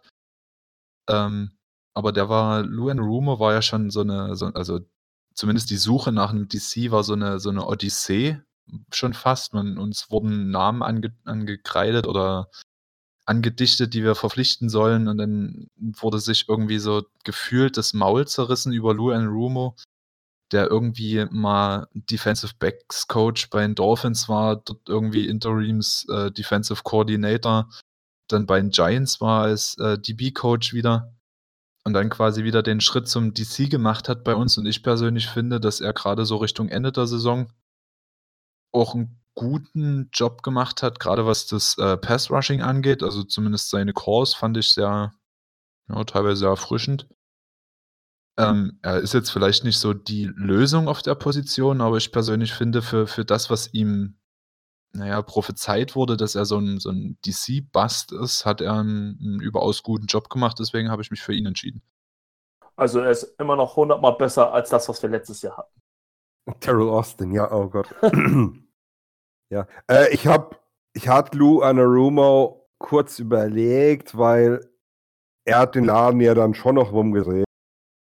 Aber der Laden musste umgedreht werden und das hatte ich dann, wir, wir waren ja phasenweise auf dem historischen Kurs, was, äh, was die Qualität unserer Laufdefense angeht, und zwar im Negativen.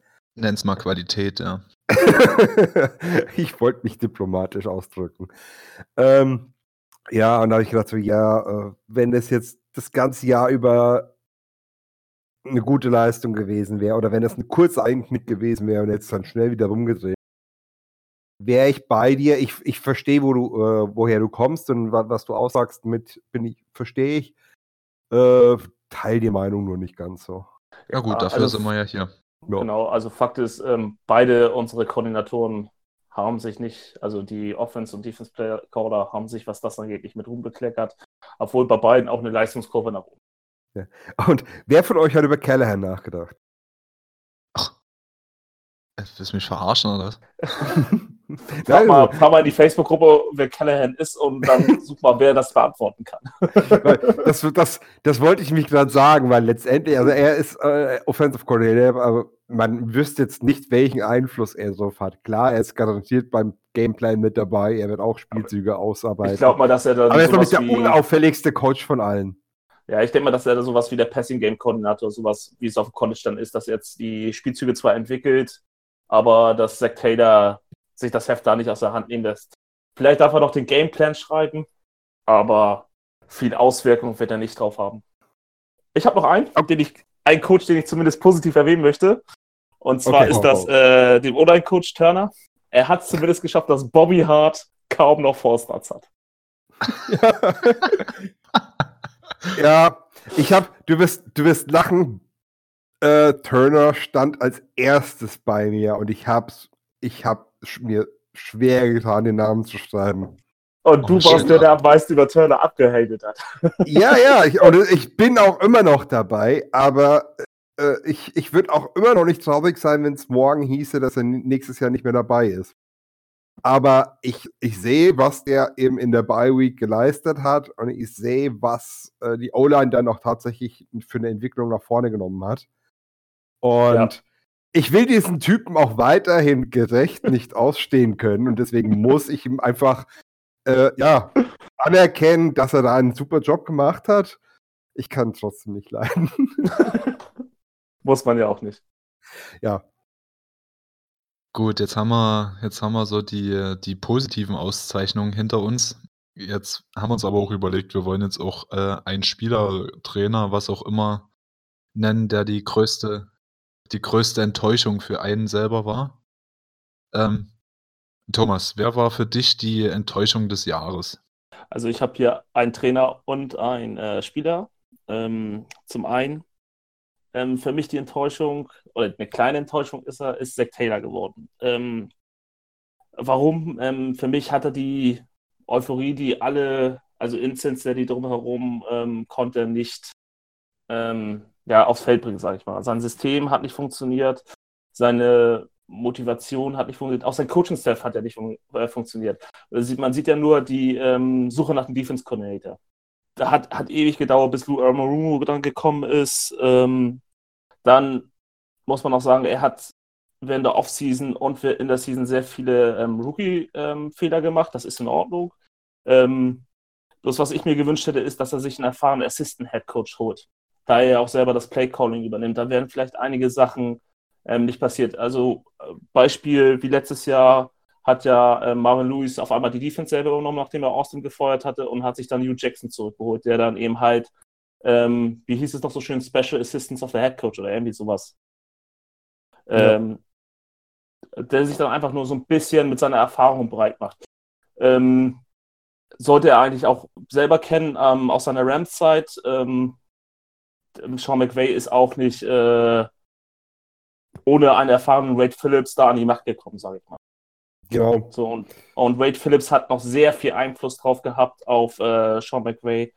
Und ähm, das hat mir halt gefehlt. Und das sind so, das, deswegen ist er für mich eine Enttäuschung. Ich bin, also ich plane weiter mit ihm, also ich gehe auch davon aus, dass er nicht entlassen wird. Ähm, das ist halt so, er konnte diese Hoffnung konnte er nicht mit rübernehmen. Deswegen ist er eine Enttäuschung. Ja, vielleicht bei ihm noch so dieses Stich, Stichpunkt äh, Red Zone Calling. Genau. Also das, das war ja grottig. Ja, gut, wenn du das so ausdrückst, ich wollte mich jetzt, um es mit Stevens Worten zu sagen, diplomatisch ausdrücken. Ja. Wobei es aber zum Ende hin besser geworden ist, muss Ja, man auch. wie, wie vieles. Ne? Also wie beide, vieles. ja. beide Die Lernkurve Coaching- war nicht steil genug. Genau, also Amarumo und äh, Taylor haben beide eine Lernkurve nach oben gehabt. Ähm, die, was natürlich auch noch hinzukommt, ähm, die, der Umgang mit Dalton, da ist auch die Frage, wie viel ist sein Einfluss gewesen darauf ähm, mit dem Benching. Ja, jetzt mal dahingestellt. Die Saison ist zu Ende, ähm, es geht weiter. So, und als Spieler, als Enttäuschung ist für mich ähm, John Ross. Okay. Er hat mal wieder es nicht, ja, also er hat zwar einen guten Saison oder einen vernünftigen Saisonstart gehabt, wo er gezeigt hat, dass das Talent da ist. Ähm, bloß er hat es auch wieder gezeigt, dass er nicht gesund bleiben kann. Und ähm, Drops. ja, und Drops natürlich viele. Ähm, vor allem, ähm, man, muss es mal so sehen, für einen First-Round-Pick ist das dritte Jahr seiner Karriere immer das Wichtigste, weil es geht darum, ob das Team eine Option pickt, die Fifth-Year-Option. Ähm, ich hoffe, dass die Bengals äh, nicht die Fünf-Year-Option ähm, nehmen, ähm, weil es nicht, nicht anweisweise, wir sollten nicht ansatzweise so viel Geld zahlen ähm, für so einen Receiver, der ja mehr Spieler auf der IA war als auf dem Feld. Und das in drei Jahren. Ich kann es mir auch nicht vorstellen. Weil ich glaube, äh, wenn du in die Option zahlst, würde er in der Saison dann mehr Geld verdienen. Ja, er wird mindestens genauso viel bekommen, wie er vier Jahre vorher verdient hätte. Und Ja. ähm, also ich würde ihm das nicht zahlen wollen. Genau. Ja. Also da, da können wir den, den Cap äh, von mir aus nochmal ein Jahr Dalton bezahlen, aber nicht, nicht, äh, nicht John Ross. Ich Also den verweise auch nochmal auf die aufkommende Receiver-Klasse im Draft. Ja. aber die Receiver, die wir haben wollen, werden trotzdem nicht bis zu uns droppen.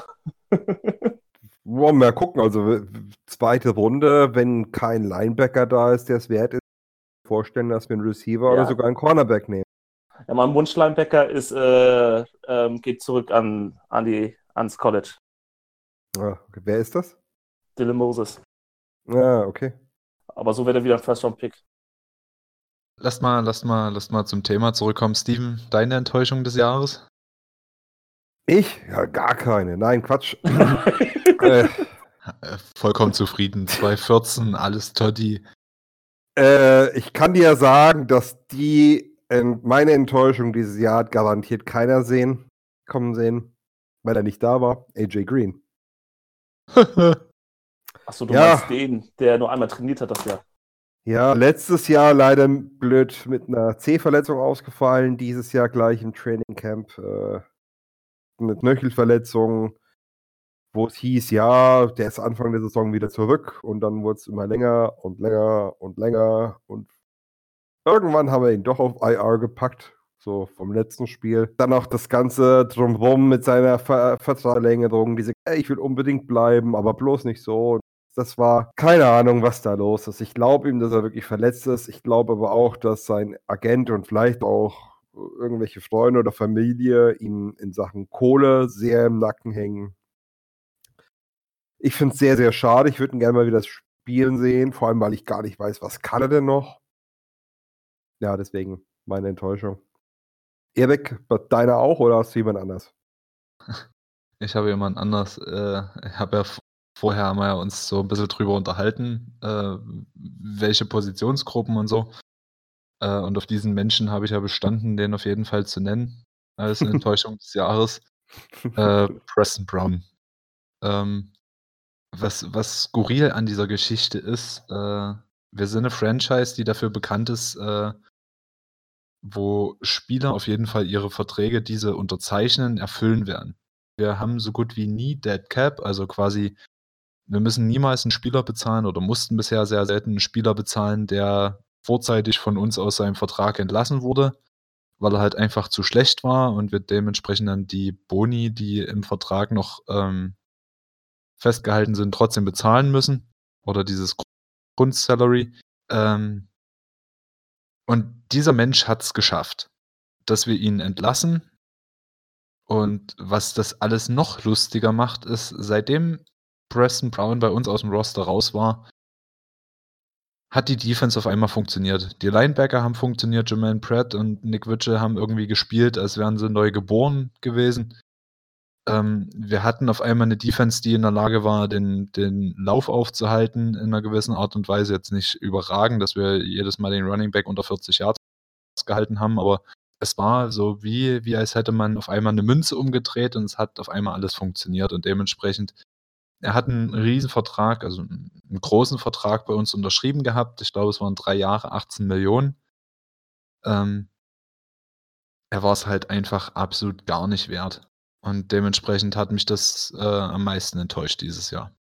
Weiß nicht, ob ihr das in einer gewissen Art und Weise nachvollziehen könnt. Ja, definitiv. Also das war, die Leistung war absolut, ging auf keine Kuhhaut und ja, so, so mal die, die drastische Änderung, die nach dem Cut im Team selbst dann zu sehen war, deutet ein bisschen darauf an, dass da irgendwas vielleicht auch vorgefallen ist oder dass es da Probleme gab.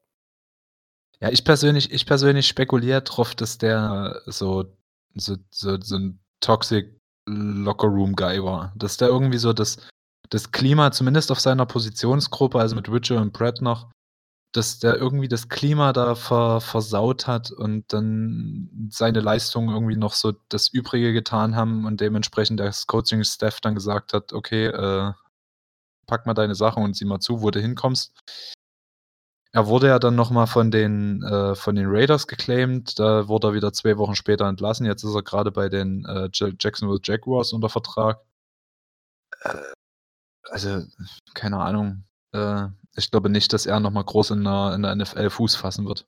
Ja, wenn jemand einen, über einen laufverteidigen Running Back, äh, Linebacker braucht, kann schon gut sein, dass er, dass er noch ein Team finden wird, aber zu keinem großen Vertrag mehr, denke ich mal. Ja.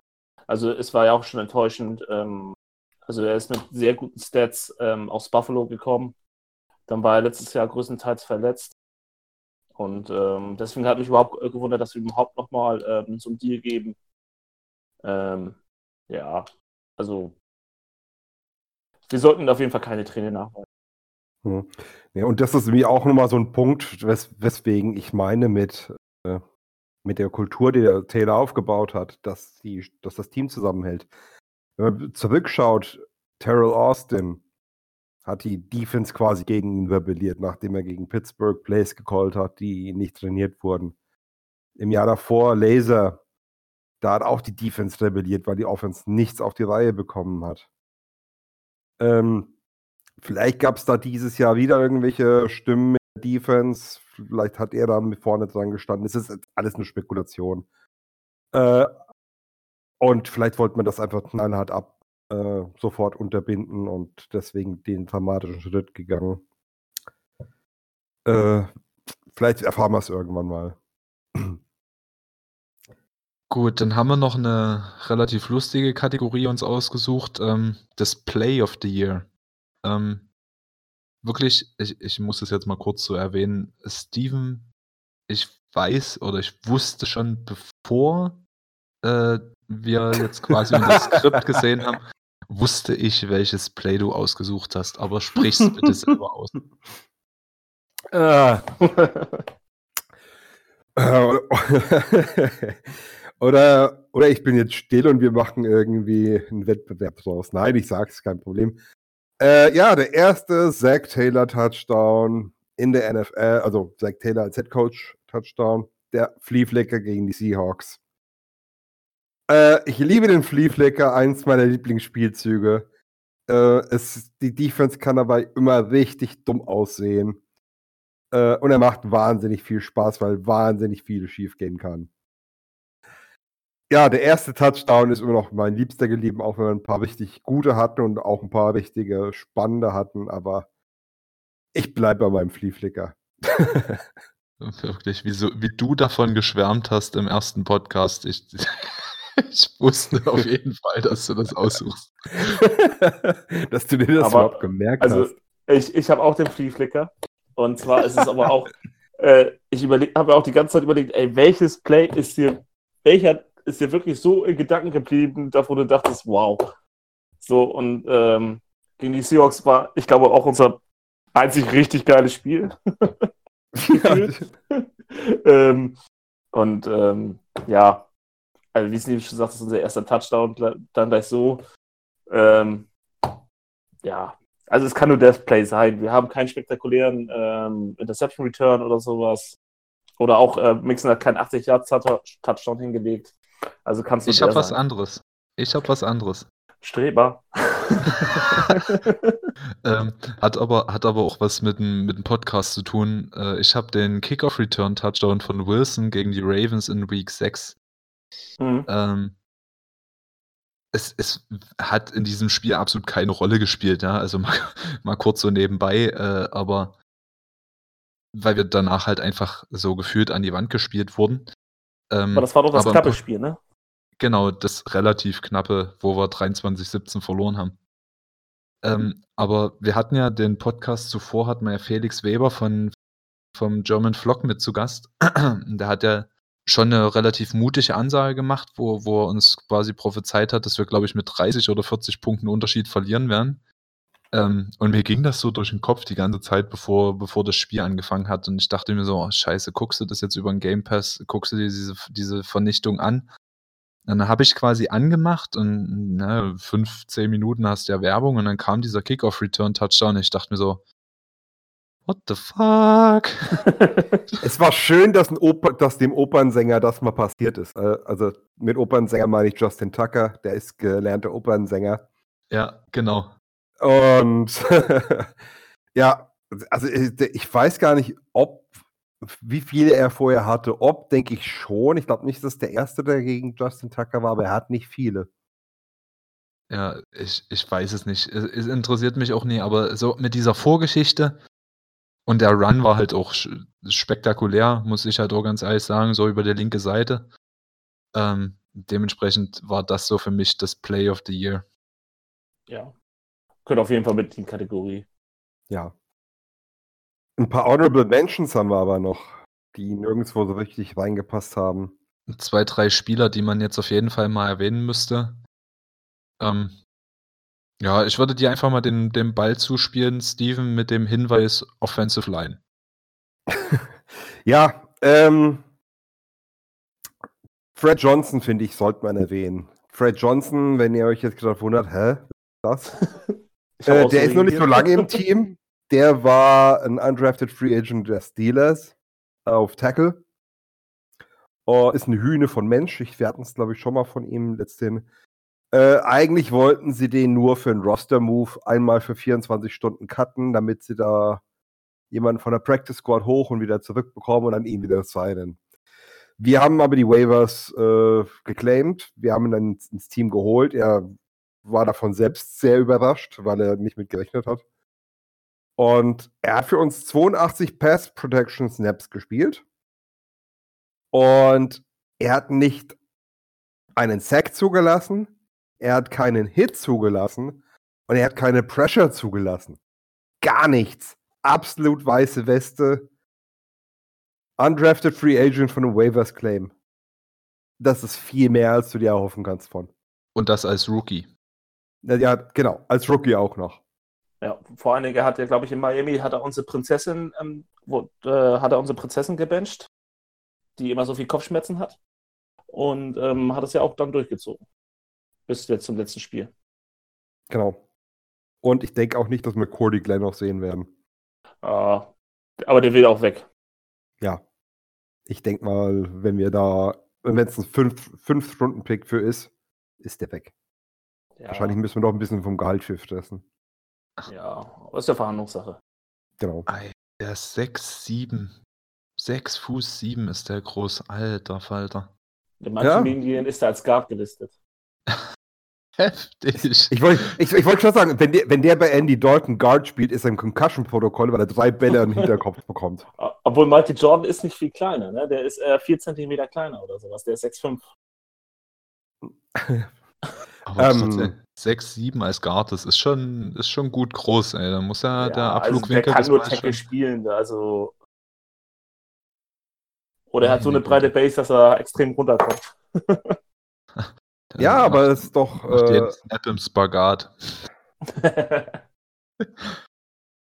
Ach nee. ja, damit so. ist er sogar noch größer als Jake Dolegala. Ne? So- Äh, so, äh. Thomas, Thomas, hast du noch jemand anders, den du äh, erwähnen möchtest, der jetzt vielleicht in keine Kategorie gepasst hat? Ja, also ähm, ich würde gerne Denard noch erwähnen. Ähm, also für mich war, seitdem er wiedergekommen ist, eigentlich die Defense hundertmal stabiler, als sie vorher war. Ich glaube, er kam kurz vor der Bye Week kam er wieder, wenn ich das jetzt richtig im Kopf habe. Oder war er schon, oder kam er jetzt nach der Bye Week Ich wieder? glaube, nach der Bye Week haben wir. Nach dabei wieder. Auf jeden Fall fand ich, dass er sofort einen Impact in der Laufverteidigung hatte. Ähm, für mich ist er auch einer der besseren Slot Corner oder Nickelbacks, ähm, je nachdem, wie ihr ihn nennen wollt. Ähm, also, ich habe jetzt keine Statistiken dazu, aber vom Gefühl her ist er ähm, Tackle, der, also als Brown noch da war, hatten, war er ein besserer Run Defender als Preston Brown auf jeden Fall. Da hättest du den auch Middle Linebacker spielen. Unterschreibst du das so, Steven? Ja, ich glaube sogar Pro Football Focus unterschreibt das auch.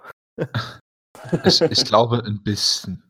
Ähm, da hat er nämlich jetzt, seitdem er jetzt zurück war, äh, da haben sie mal verglichen. Alle Slot Corner, die mindestens die Hälfte aller Snaps äh, innen gespielt haben, da ist Denard erster in Catches allowed, da hat er 14 zugelassen. Yards ist er auch erster, hat er 134 zugelassen. Äh, Passer Rating, da hat er 68,4 zugelassen.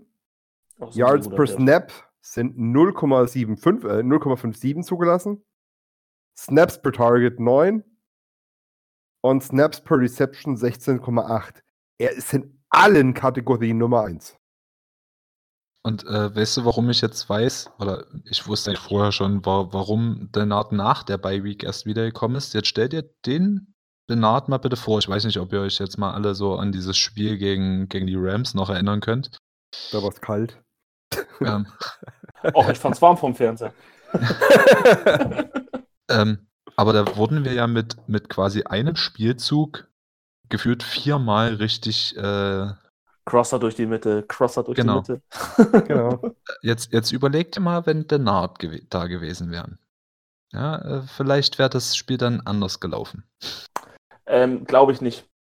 Nein, Ähm, es ist bloß eine, es ist, meine ich jetzt Also bloß so so, tief das wie so der Crosser meistens kam ähm, und das in der Man auch gegen Cooper Cup ist sehr schwer zu verteidigen. Ähm, da hätte auch Denard äh, Probleme gehabt. Das, ähm, also ich sehe den Crosser da eher immer noch bei unseren Safeties. Also, aber ich weiß, was du meinst. Ja, ich- ich, ja, ich meine nur, dass, dass der Nard halt einen absoluten, und das bestätigt quasi in Zahlen ausgedrückt, was du vorher gesagt hast, was du nie so richtig mit Statistiken belegen kannst, Mhm. dass er halt einen krassen Impact auf unsere Defense hatte. Ja, also ich sehe, seine Stärke in meinen Augen ist, ist nicht unbedingt die Passverteidigung, auch wenn die ähm, Stats eben halt dafür sprechen. In meinen Augen ist er als Nickelback ein extrem starker Run-Verteidiger. Und Ja, das ist ja. halt sehr wichtig, weil er, er spielt auf Linebacker-Level, ne? also von der Raumtiefe her. Und ähm, wenn man bedenkt, dass Cornerbacks eigentlich das Tackeln ähm, nicht mögen, obwohl sie Defense spielen. Ähm, und ähm, bei Michigan, als er, von, als er gedraftet wurde, war er auch ein Outside-Cornerback hauptsächlich. Ne? Nee, Denard, also man, man hat wirklich gesehen anfangs, dass es gefehlt hat. Also, weil jeder Lauf über außen gefühlt war 10 Yards plus. Ja, Und seitdem Denard zurück ist, ist, ist das vorbei. Da ist das Ende Gelände. Gut, jetzt würde ich aber jedem von euch noch mal kurz die Gelegenheit geben. Jetzt haben wir so die Saison noch mal durchgesprochen, wir haben das letzte Spiel analysiert, wir haben jetzt quasi noch mal ein paar, paar Ehrungen vergeben. Wir haben es nicht geskriptet, deswegen ist es jetzt überraschend, aber Steven, fass einfach mal die Saison noch mal in ein paar Sätzen so für dich jetzt zusammen. Ähm, ja, mit einem Ausrufezeichen gestartet, dann zu selbstbewusst äh, weitergemacht. Man ist sofort ausgerechnet worden und hat zu lange gebraucht, um das Team zu verändern. Insgesamt, wie ich schon gesagt habe, eine, eine Lernkurve, die da war, die man gesehen hat, die vielleicht nicht ganz steil genug war. Kurzfristig gesehen. Langfristig gesehen könnte es genau das Richtige gewesen sein, dass wir jetzt früh im Draft dran sind. Wir können jetzt das Team so gestalten, wie Taylor das möchte. Taylor kennt jetzt auch alle Spieler. Äh, ja, es war eine bittere Saison, bis man dann irgendwann im Tank-Modus war und das Ganze auch mit ein bisschen Humor nehmen konnte, vielleicht, ein bisschen Selbstironie. Äh, aber ich brauche trotzdem, also so eine Saison so schnell nicht mehr. Also, äh, wir wollen ja keine Clevelander Verhältnisse, ne? Genau. Übrigens, äh, Fun Fact: Cleveland hat uns, äh, was die neu ähm, überholt, beziehungsweise ja, unterboten. Wir hatten ja bislang eine sehr, sehr miese Saison in den 90ern und die 2010er Saison bei den Browns war noch schlechter als unsere damals. Ah, Cleveland halt. Ja. So, Thomas, du, sprich mal ein paar, die, die, das, die letzten Monate zusammengefasst. Ja, zusammengefasst. Ne? Das Problem war, glaube ich, für uns alle, waren diese, war die gute Leistung in Seattle.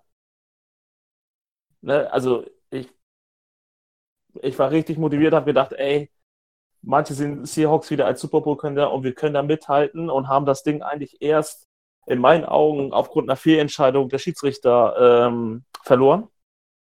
Und äh, dann kommen halt noch, ja, kommen solche Piss-Teams wie 49ers, Buffalo, kommen dann gleich, ey, die, die, die, müssen wir doch gewonnen, gewinnen. Und dann äh, kommt, der, kommt die Ernüchterung und man sieht eigentlich schon gegen die 49ers, wie scheiße wir eigentlich sind.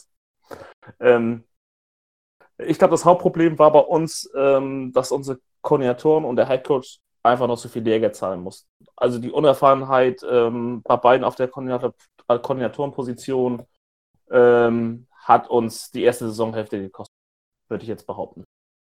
Dann kam natürlich die Verletzungspech, Starter sind verletzt. Äh, du hast dann einen Corey Glenn, der sich irgendwie mit einer Concussion irgendwie zwölf Wochen versucht ähm, zu drücken vor irgendwelchen Spielen. Ähm, ja, also es ist das einzige Positive ist, ähm, man hat sich nach, mit der Hälfte der Saison abgefunden und ist ruhig, also ich bin ruhiger geworden, ich habe mich nicht mehr so aufgeregt über die schlechten Leistungen und äh, ja, Ich hoffe, das sehen wir auch erstmal nicht wieder. Wie war es bei dir? Bei mir?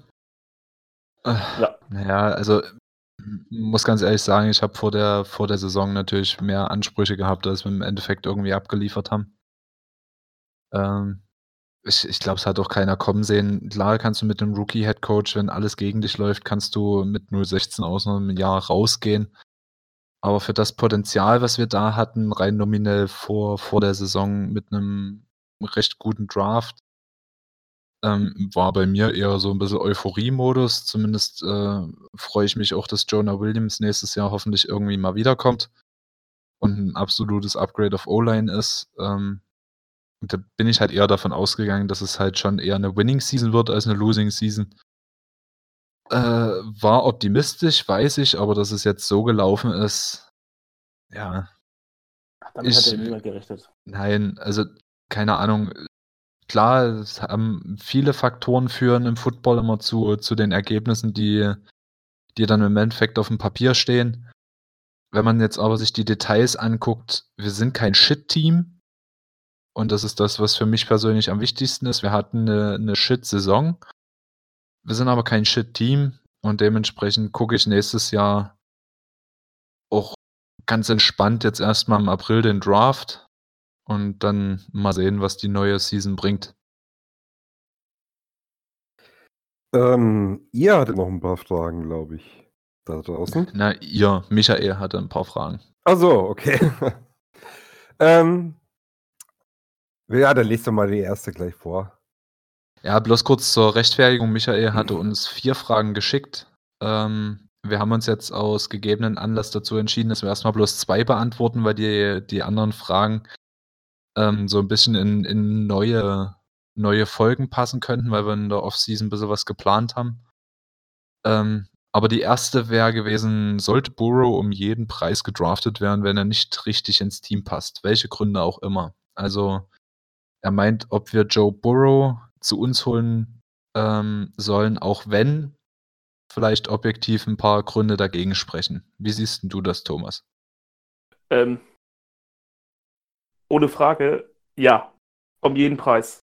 Also ähm, ich bin auch kein Freund davon, ähm, Quarterbacks ähm, oder äh, sich so extra schlecht zu spielen, damit man einen guten Quarterback draften kann. Ähm, jetzt sind wir an eins. Wir haben ähm, vermutlich den besten Quarterback äh, seit Andrew Luck im Draft oder können ihn uns holen. Ähm, ja, ich sag mal so, wir, wir haben ein junges Team, wir haben neun oder wir haben einen jungen Head Coach. Ähm, wann nämlich jetzt können wir ähm, das System auf ihn ausrichten? Genau. Also für die, die es die es vielleicht jetzt noch nicht so krass verfolgt haben, äh, Joe Burrow ist jetzt quasi sein drittes Jahr an der LSU, also Louisiana Zweites. State University. Zweites Jahr, sorry. äh, an der Louisiana State University. Ähm, er hat über die Saison einige Rekorde aufgestellt. Ähm, die der beeindruckendste ist wahrscheinlich für seine Completion Rate, also für, für die angebrachten Pässe. Die liegt irgendwas über 77 Prozent, 77,2 oder 3, wenn ich das jetzt noch gerade richtig im, im Kopf habe. Ja. Äh, letztes Wochenende, nee, nicht letztes, doch letztes Wochenende am Samstag, also bevor wir gegen die Browns gespielt haben, war der Peach Bowl, also quasi das Halbfinale um das National äh, Championship im College. Ähm, da hat er eine absurde Performance hingelegt mit acht Total Touchdowns, also sieben Passing Touchdowns, einen Touchdown hat er selber erlaufen. Ähm, In drei Quartern, glaube ich, nur.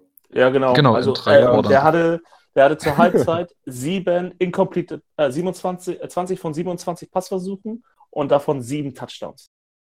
Genau. Jeder dritte Pass war quasi in der, in der, in der Endzone. Ähm, man muss das aber auch bitte etwas relativieren. Ähm, Genau. Er hat gegen Oklahoma, war das? Warte, jetzt muss ich kurz überlegen. War es Oklahoma? Ja. Ja, gegen Ja. die Sooners. Genau, gegen die Oklahoma Sooners hat er gespielt. Das ist quasi eine Big 12 Defense, also eine, ein, ein, ein Team aus einer Conference, was jetzt nicht unbedingt dafür bekannt ist, starke Defenses zu stellen.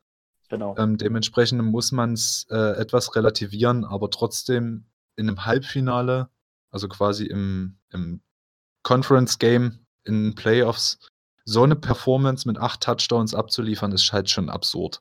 Wenn ihr mal, ähm, also Entschuldigung, dass ich eingreife, ähm, Also wenn ihr das mal wirklich vergleichen wollt gegen starke Defense aus dem College, dann guckt euch bei YouTube äh, das Spiel gegen Georgia, gegen die Bulldogs oder gegen, äh, gegen die Alabama Crimson Tide. Ähm, da sieht man eigentlich, ähm, dass er auch starke Defense-Systeme ähm, auseinandernehmen kann. Genau. Und vor allem, er ist, äh, das, er ist extrem präzise. Das ist immer das Wichtigste, was du eigentlich äh, zur NFL hin mitnehmen musst. Du musst präzise werfen, ansonsten packst du es da nicht. Aber er ist halt auch ein Profi. Ähm, ich habe mir jetzt in den letzten Tagen und Wochen vermehrt Sachen über ihn angeschaut, einfach um ihn schon mal besser kennenzulernen. Er geht auf dem College in Pre-Game-Meetings rein und hat Punkte, die er für den Gameplan zur Ergänzung hat. Also er fungiert in der, ja, eigentlich schon wie ein professioneller Corner, äh, Quarterback äh, was Ach, du in der NFL erwarten zusammen. Ja, genau, da, da kann er sich mit Jonah Williams eine WG nehmen, dann können die den ganzen Tag am Computer sitzen. auf dem Fernseher kann dann, auf dem Fernseher kann dann SpongeBob laufen und auf dem Laptop läuft dann läuft die Excel-Tabelle. nee, also das ist äh, wahnsinnig, wahnsinnig stark, was der leistet und auch charakterlich und also als Leader scheint er wahnsinnig geachtet zu sein. Selbst bei seinen alten Teams. Er ist äh, von Ohio State ja getransfert zu LSU. Und selbst heute in, noch in, bei Ohio State redet man best höchsten Tönen von ihm. Also der Hype, der um ihn ist, ist jetzt nicht unbedingt ähm, irgendwie an Her Haaren herbeigezogen. Er spricht halt mit seinen Zahlen und die Performances, die er abliefert, momentan nur für sich. Und wer sich ihn nochmal live angucken will, am 14. Januar, wenn ich das gerade richtig auf dem, auf dem Schirm habe, ist das National Championship Game, also quasi das Finale im College Football. Ähm, wird auf ESPN übertragen. Ich persönlich vermute auch, dass The Zones wieder übertragen wird. Mal gucken, ob die die Rechte noch dafür kriegen. Ähm, wahrscheinlich. Und du was, glaube ich, pro 7 Max wird das übertragen. Ja, oder so. Also im Free TV ist es auf jeden Fall zu sehen. Ihr könnt euch ja mal selber ein Bild verschaffen, wie es höchstwahrscheinlich um unseren neuen Signal Caller aussieht. So, und die nächste Frage von Michael war, ähm, wie wir unsere Neuzugänge vom letzten Draft bewerten. Da würde ich einfach mal vorschlagen, wir gehen mal durch die Namen durch. Und unser First-Round-Pick, Jonah Williams, ähm, hat sich ja verletzt. Er ist zwar von der IR runtergekommen, hat aber jetzt nicht so wirklich das Footballfeld gesehen. Dementsprechend können wir darüber jetzt nie so groß das Urteil ähm, fällen. Aber Steven, wie hast du unseren Second-Round-Pick äh, Drew Sample gesehen?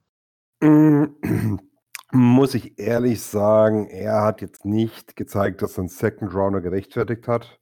Sein Blocking war überwiegend solide bis stark. Ich weiß noch, wie er ein paar Mal auch einen Edge Defender einfach aus den Socken geschossen hat.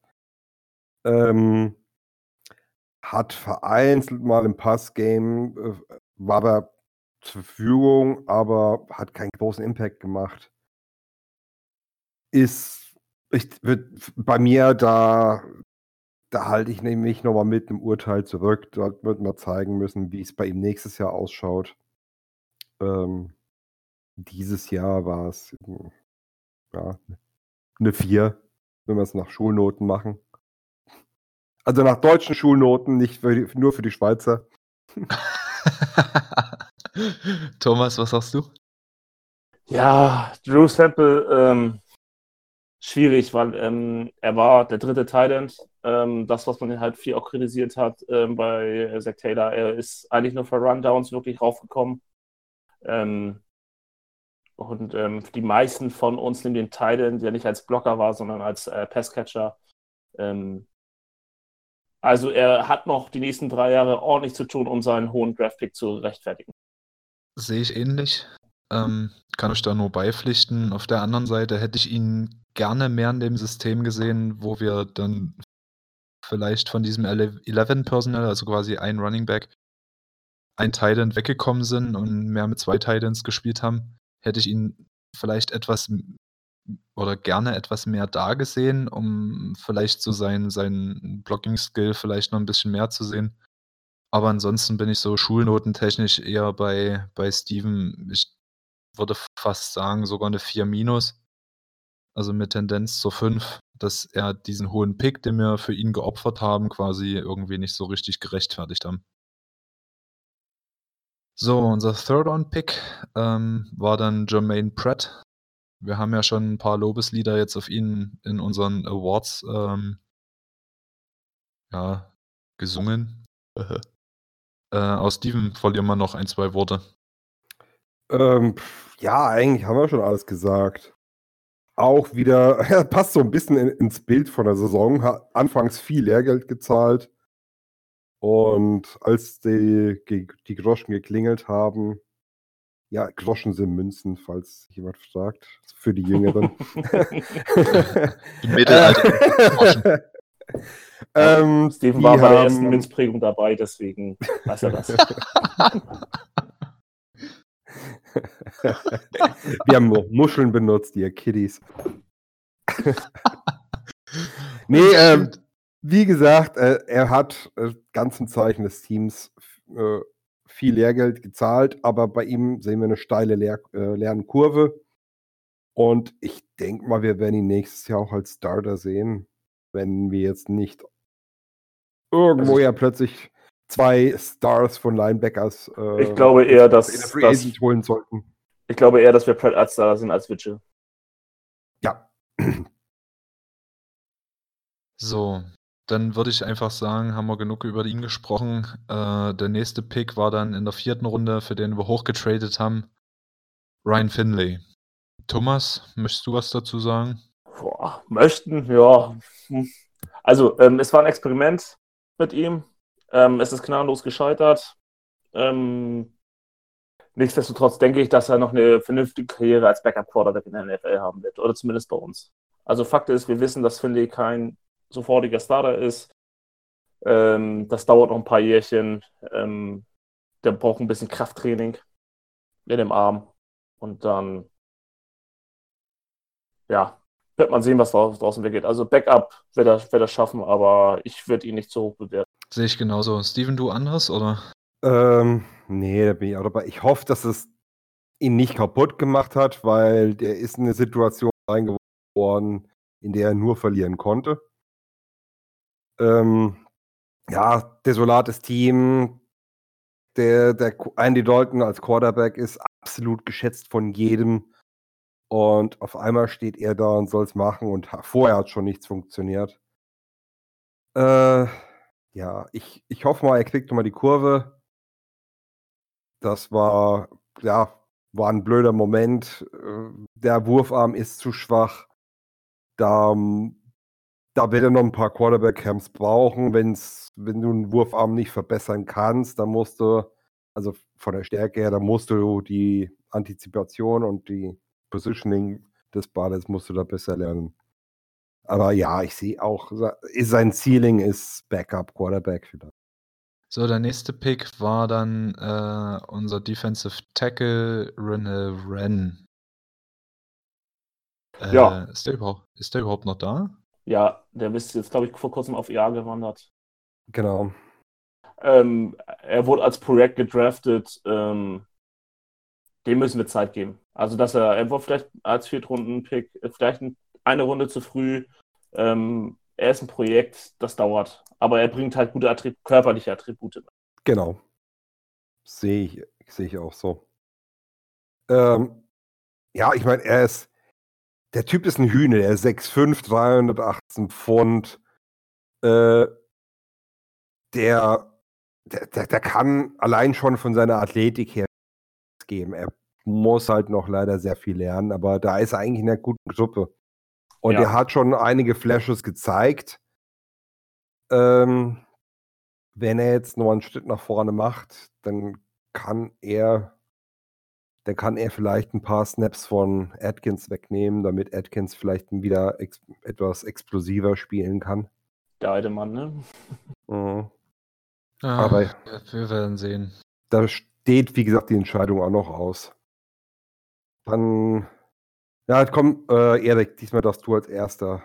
Unser dritter Viertrunden-Pick, Michael Jordan auf Guard. Ja, da war irgendwie so zwischen Genie und Wahnsinn war irgendwie so ein bisschen was von von allem dabei und irgendwie auch keine Konstanz. Also, fand fand ich persönlich. Zwischen gar keine gar keine Pressures zulassen bis hin zu, ich glaube, gegen äh, gegen Jacksonville war das, äh, wo er 2 oder 3 Sacks alleine zugelassen hat und eher so als Drehtür fungiert hat als, äh, irgendwie ein 'n Pass Protector. Äh, ja, er ist halt 'n Viertrunden-Pick, 'n Late Viertrunden-Pick. Ich weiß nicht, er hat er hat Sternmomente gehabt. Er ist halt 'n Rookie. Mal gucken, vielleicht entwickelt er sich noch, aber also, den Value hat er gerechtfertigt, dass er halt in der vierten Runde gepickt wurde, aber ich sehe jetzt momentan schon ihn eher so als Austauschkandidat auf der Guard-Position. Als Backup vielleicht eher. Also, ich Weiß muss nicht, wie ihr das seht. also, ich muss sagen, er, ähm, dass er zu Saisonbeginn gestartet ist, war viel zu früh. Da gebe ich dir recht. Ähm, mittlerweile würde ich sagen, gerechtfertigt er, dass er Starter ist. Ähm, gut, es kommt natürlich auch verletzt dazu, aber bei ihm siehst du halt auch diese Lernkurve. Ähm, Michael Jordan sollte man auch mehr als Projekt, der nach zwei, drei Jahren NFL-Erfahrung zum soliden Starter werden kann. Ähm, also auch hier, also jetzt zum Beispiel das letzte Spiel, da hat er mir sehr gut gefallen. Ähm, besonders im Run-Blocking. Ähm, ich kann mir auch gut vorstellen, dass er mit dieser ähm, Systemumstellung vom, vom Blocking-Scheme ähm, das besser auf ihn zugeschnitten ist, dass es dadurch kommt. So, ähm, klar, also wir dürfen von ihm jetzt keine Wunder erwarten, aber solange er zum soliden Starter wird, habe ich damit kein Problem. Und ich, ich glaube, das schafft er. Ja, wir werden sehen, er hat halt ein Season Grade bei PFF von 43. Ja. Das ist halt für Aber Lineman ist das Das halt liegt aber auch daran, wo die O-Line, äh, also sein, sein Grade muss runtergezogen worden sein am Anfang der Saison, wo er, Genau. äh, wo er mit dieser, wo die komplette O-Line eigentlich fin hintern war. Ja, ich ich sehe ich sehe deinen Punkt und ich sehe wahrscheinlich auch also, ihr ihr seid euch ja da recht einig. Ähm, aber ich sehe ihn halt e ehrlich gesagt nächstes Jahr eher bedroht, grade mit 'ner mit 'ner starken Offensive Line Draft Class, die jetzt kommt. Vielleicht fällt ja 'n Guard relativ tief, dann haben wir mit Price, Hopkins und 'nem neuen Guard 2 soliden Tackeln, wenn Jonah Williams wiederkommt. Also ich glaube eher, Mhm. dass, ähm, dass da Miller rausfällt anstatt Michael Jordan. Ja, ja, aber von Miller war jetzt gar nicht also, Miller auf jeden Fall. Also, ich sehe Jordan vor Miller, ähm, aber trotzdem ist er für mich jetzt momentan mit seinen Leistungen nicht die Lösung. Ja, Miller war aber solider als Jordan die Saison. Aber gut, Ja. er ist auch der erfahrenere Mann. Äh, ja, Genau. ich, ich, ich bin da tatsächlich bei Thomas. Also Michael Jordan Anfang viel zu früh reingekommen. Hätte gar nicht auf dem Feld sein dürfen. Äh, aber ja, später, als wir dann wirklich von diesem Zone-Blocking, Gap-Blocking umgestiegen sind, als wir dann angefangen haben, Center und Guards zu pullen, äh, da hat mir Michael Jordan richtig gut gefallen. Gerade wenn er pullt und er so als Laster voranzieht, äh, das, das hat schon äh, Impact gehabt. Also da äh, Mixon hat einige Yards äh, dieser kleinen Systemänderung zu verdanken. Äh, ja, aber Michael Jordan braucht noch Zeit. Das ist wie ein guter Wein, den musst ein bisschen reifen lassen.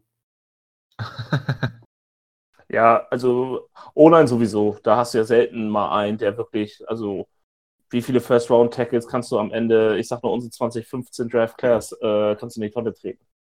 Ja. Was habe ich Bowling im ersten Jahr verflucht? Also, Der waren fünf Runden, oder waren sechs Runden?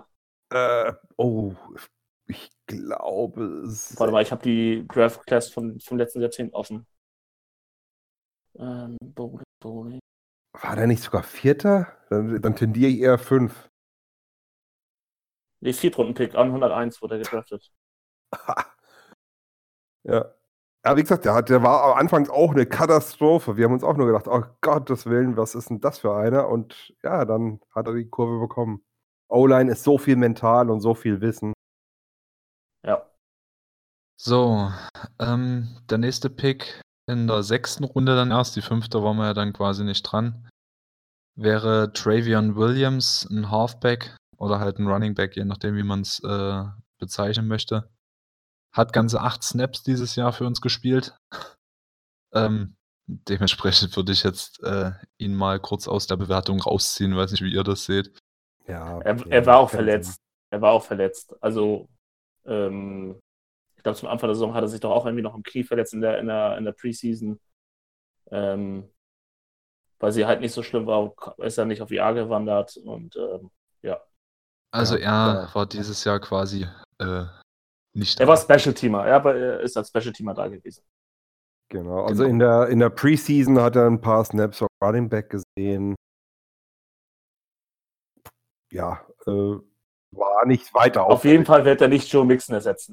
Gut, unser nächster Pick wäre dann äh, Deshaun Davis, der ja dann auch relativ frühzeitig entlassen wurde. Der ist, Der ist irgendwo im Practice Squad. Ja. Ich glaube, bei Jacksonville war er im Practice Squad. Deshaun Davis, ja. Aber auch. Nee, der ist jetzt bei den Eagles im Practice Squad. Okay. Also ja, Deshaun Davis, äh, kann man sagen, war ein, spät, ein später Pick. Ein Pick später haben wir wieder einen Running Back genommen, Rodney Anderson. Der hat mir in der Preseason richtig gut gefallen. Also der Ja. war, der war richtig heiß. Ja, kein Wunder, Äh, nach einer Knieverletzung und ja nicht. Ja, spielt. also er wollte er wollt allen zeigen, ähm, also er hat ja auf dem College mit Knieverletzungen zu tun gehabt. Äh, ich glaube auch eine Rippenverletzung, wenn ich, außer ich. nee. Neck Injury und Neck, äh, Neck, genau. genau Neck und dann ähm, der Kreuzbandriss in seiner Senior Season. Genau. Und er wollte es zeigen, leider äh, gesundheitliche Probleme, leider wieder auf IR. Ja, und dann ähm, jetzt hier im Preseason Game dann wieder Kreuzband. Okay, und dann in der siebten Runde äh, Cornerback Jordan Brown. Braucht man nicht erwähnen, der ist gleich rausgeflogen eigentlich. Der hat den Cut nicht überlebt. Ich glaube, der ist Ja. nicht mal mehr Practice Squad Member. Ich bin mir jetzt nicht sicher, ob der auch irgendwo gelandet ist. Doch, in der Bay Area, bei Oakland. Der war auch bei Jacksonville und ist dann äh, äh, Anfang Dezember in den Oakland Practice Squad gekommen. Na gut, ja, siebten Runden Pick. Da. Ja, Trash Pick. Gut, Steven, wenn du jetzt mal, wenn wir jetzt gerade dabei sind, unsere Draft Class 2019 bewerten würdest, ähm, was würdest du sagen? Ah, ich bewerte Draftklassen ungern im selben Jahr, wie wir sie gepickt worden sind. Aber Ich zwing dich jetzt dazu. wir, wir, wir hatten eine Menge Picks und äh, leider auch eine Menge später Picks. Ähm, ja, es ist nicht besonders gute Auslese. Du hast, lass mal durchgehen, eins, wobei, warte mal, eins, zwei. Ja, das ist noch, es ist zu früh. Du hast ein paar, die haben jetzt schon ein bisschen beitragen können, vielleicht nicht so viel, wie du es gewünscht hast, gerade bei den frühen Picks. Ähm, ja, da, da, da ist noch viel offen.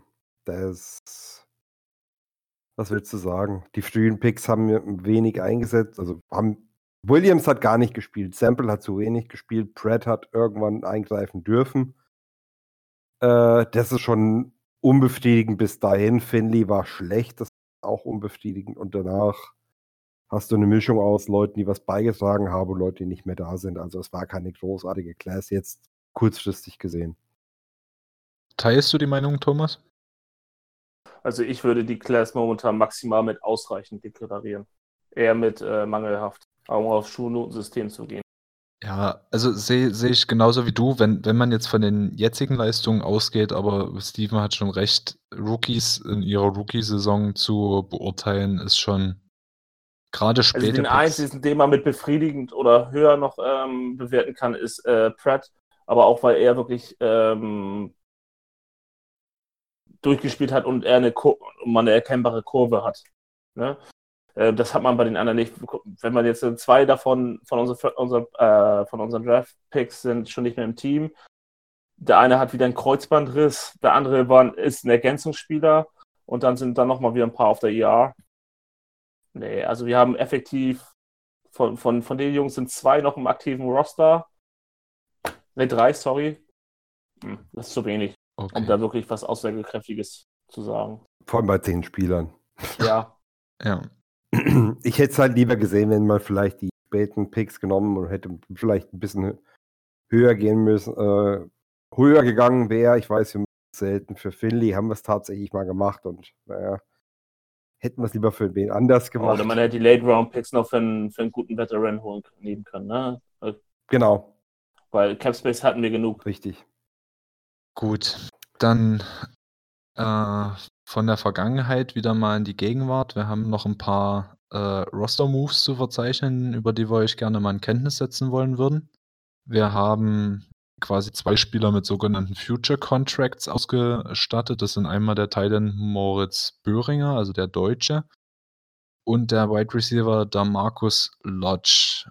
Steven, erklär mal kurz, was ist ein Future Contract? Äh, ist im Prinzip so, er hat jetzt quasi ab Ende der Saison einen Vertrag bei uns, der zählt nicht mehr zum gegen Capspace jetzt. Wir haben die jetzt also sicher. Die werden bei uns zumindest in der Offseason sein. Diese Future Contracts sind meistens relativ niedrig dotierte, äh, mit eigentlich kaum garantiertem Geld. Äh, eine Ausnahme haben wir jetzt mal gemacht und zwar haben wir einen Cornerback geholt namens Winston Rose. Der hat einen Zwei-Jahres-Vertrag bekommen. Den haben wir von der CFL, also der Canadian Football League, äh, geholt. Da war der mit neun Interceptions in 18 Spielen der Interception Leader der Liga.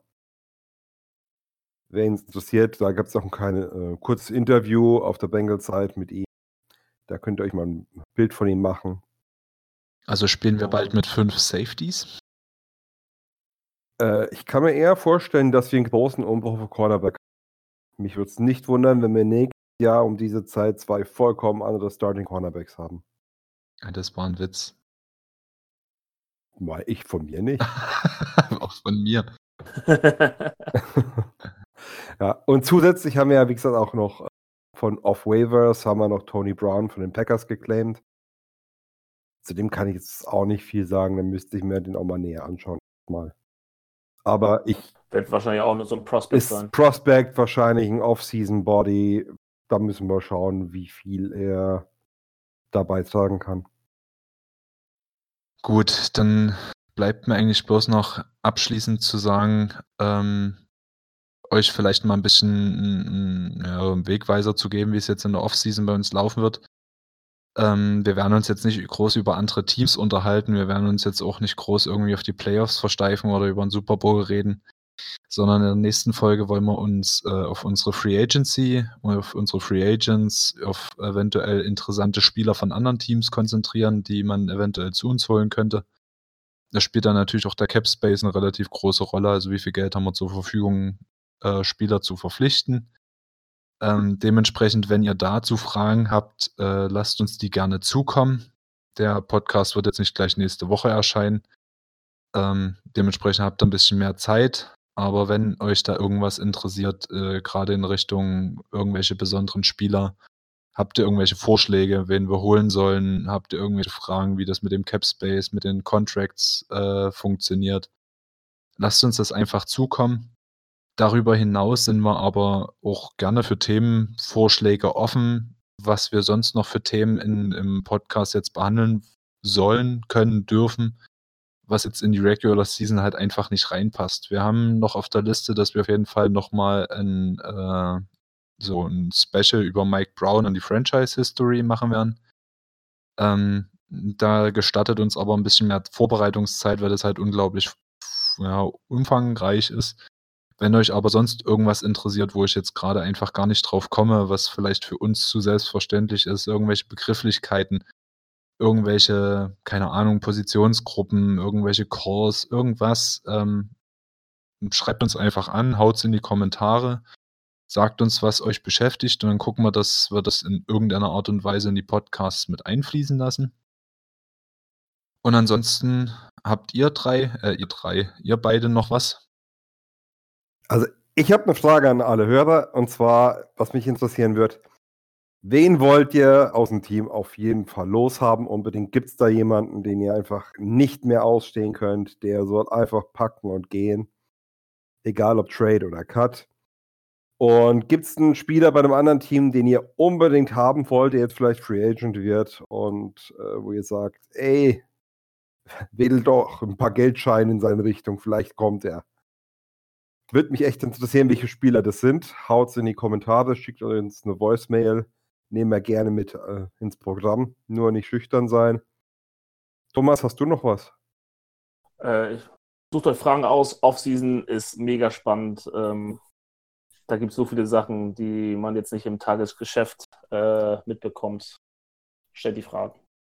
Genau, ihr müsst halt, ihr müsst halt sehen, dass wir in der Regular Season immer bloß eine Woche haben, um das äh, vorherige Spiel und das nächste Spiel zu beleuchten und dementsprechend dann auch zeitlich schon ein bisschen eingebunden sind. Alles, was jetzt irgendwie kommt von euch, ähm, können wir dann relativ umfangreich auch behandeln, weil wir die Zeit auch dafür haben, die Möglichkeit, den Podcast dann auch so aufzunehmen. Also ergreift die Chance, schickt uns einfach was zu. Und ansonsten hat Spaß gemacht. Thomas, dein Debüt war ja schon äh, um das mal zu rekapitulieren, schon mehr als befriedigend. Um das mal mit einer Schulnote auszudrücken. Schön, dass das mit Ja schon gleich, gleich ja, schon eine Stunde mehr als sonst, ne? Oh, war, war schon gar nicht so kacke. ja, hab mich gefreut, hier zu sein. Äh, Freue mich auf die nächsten Folgen. Ja, freuten uns, dich an Bord, äh, dich an Bord zu haben. Am, am Dorf. Im Dorf zu haben, genau. Im Dschungel. Ja. Und ansonsten hoffen wir, dass es euch wieder gefallen hat. Und ich wünsche euch noch einen schönen Abend, Nacht, guten Tag. Ansonsten bis dahin. Tschö. Good fight, good night. Go Bengals.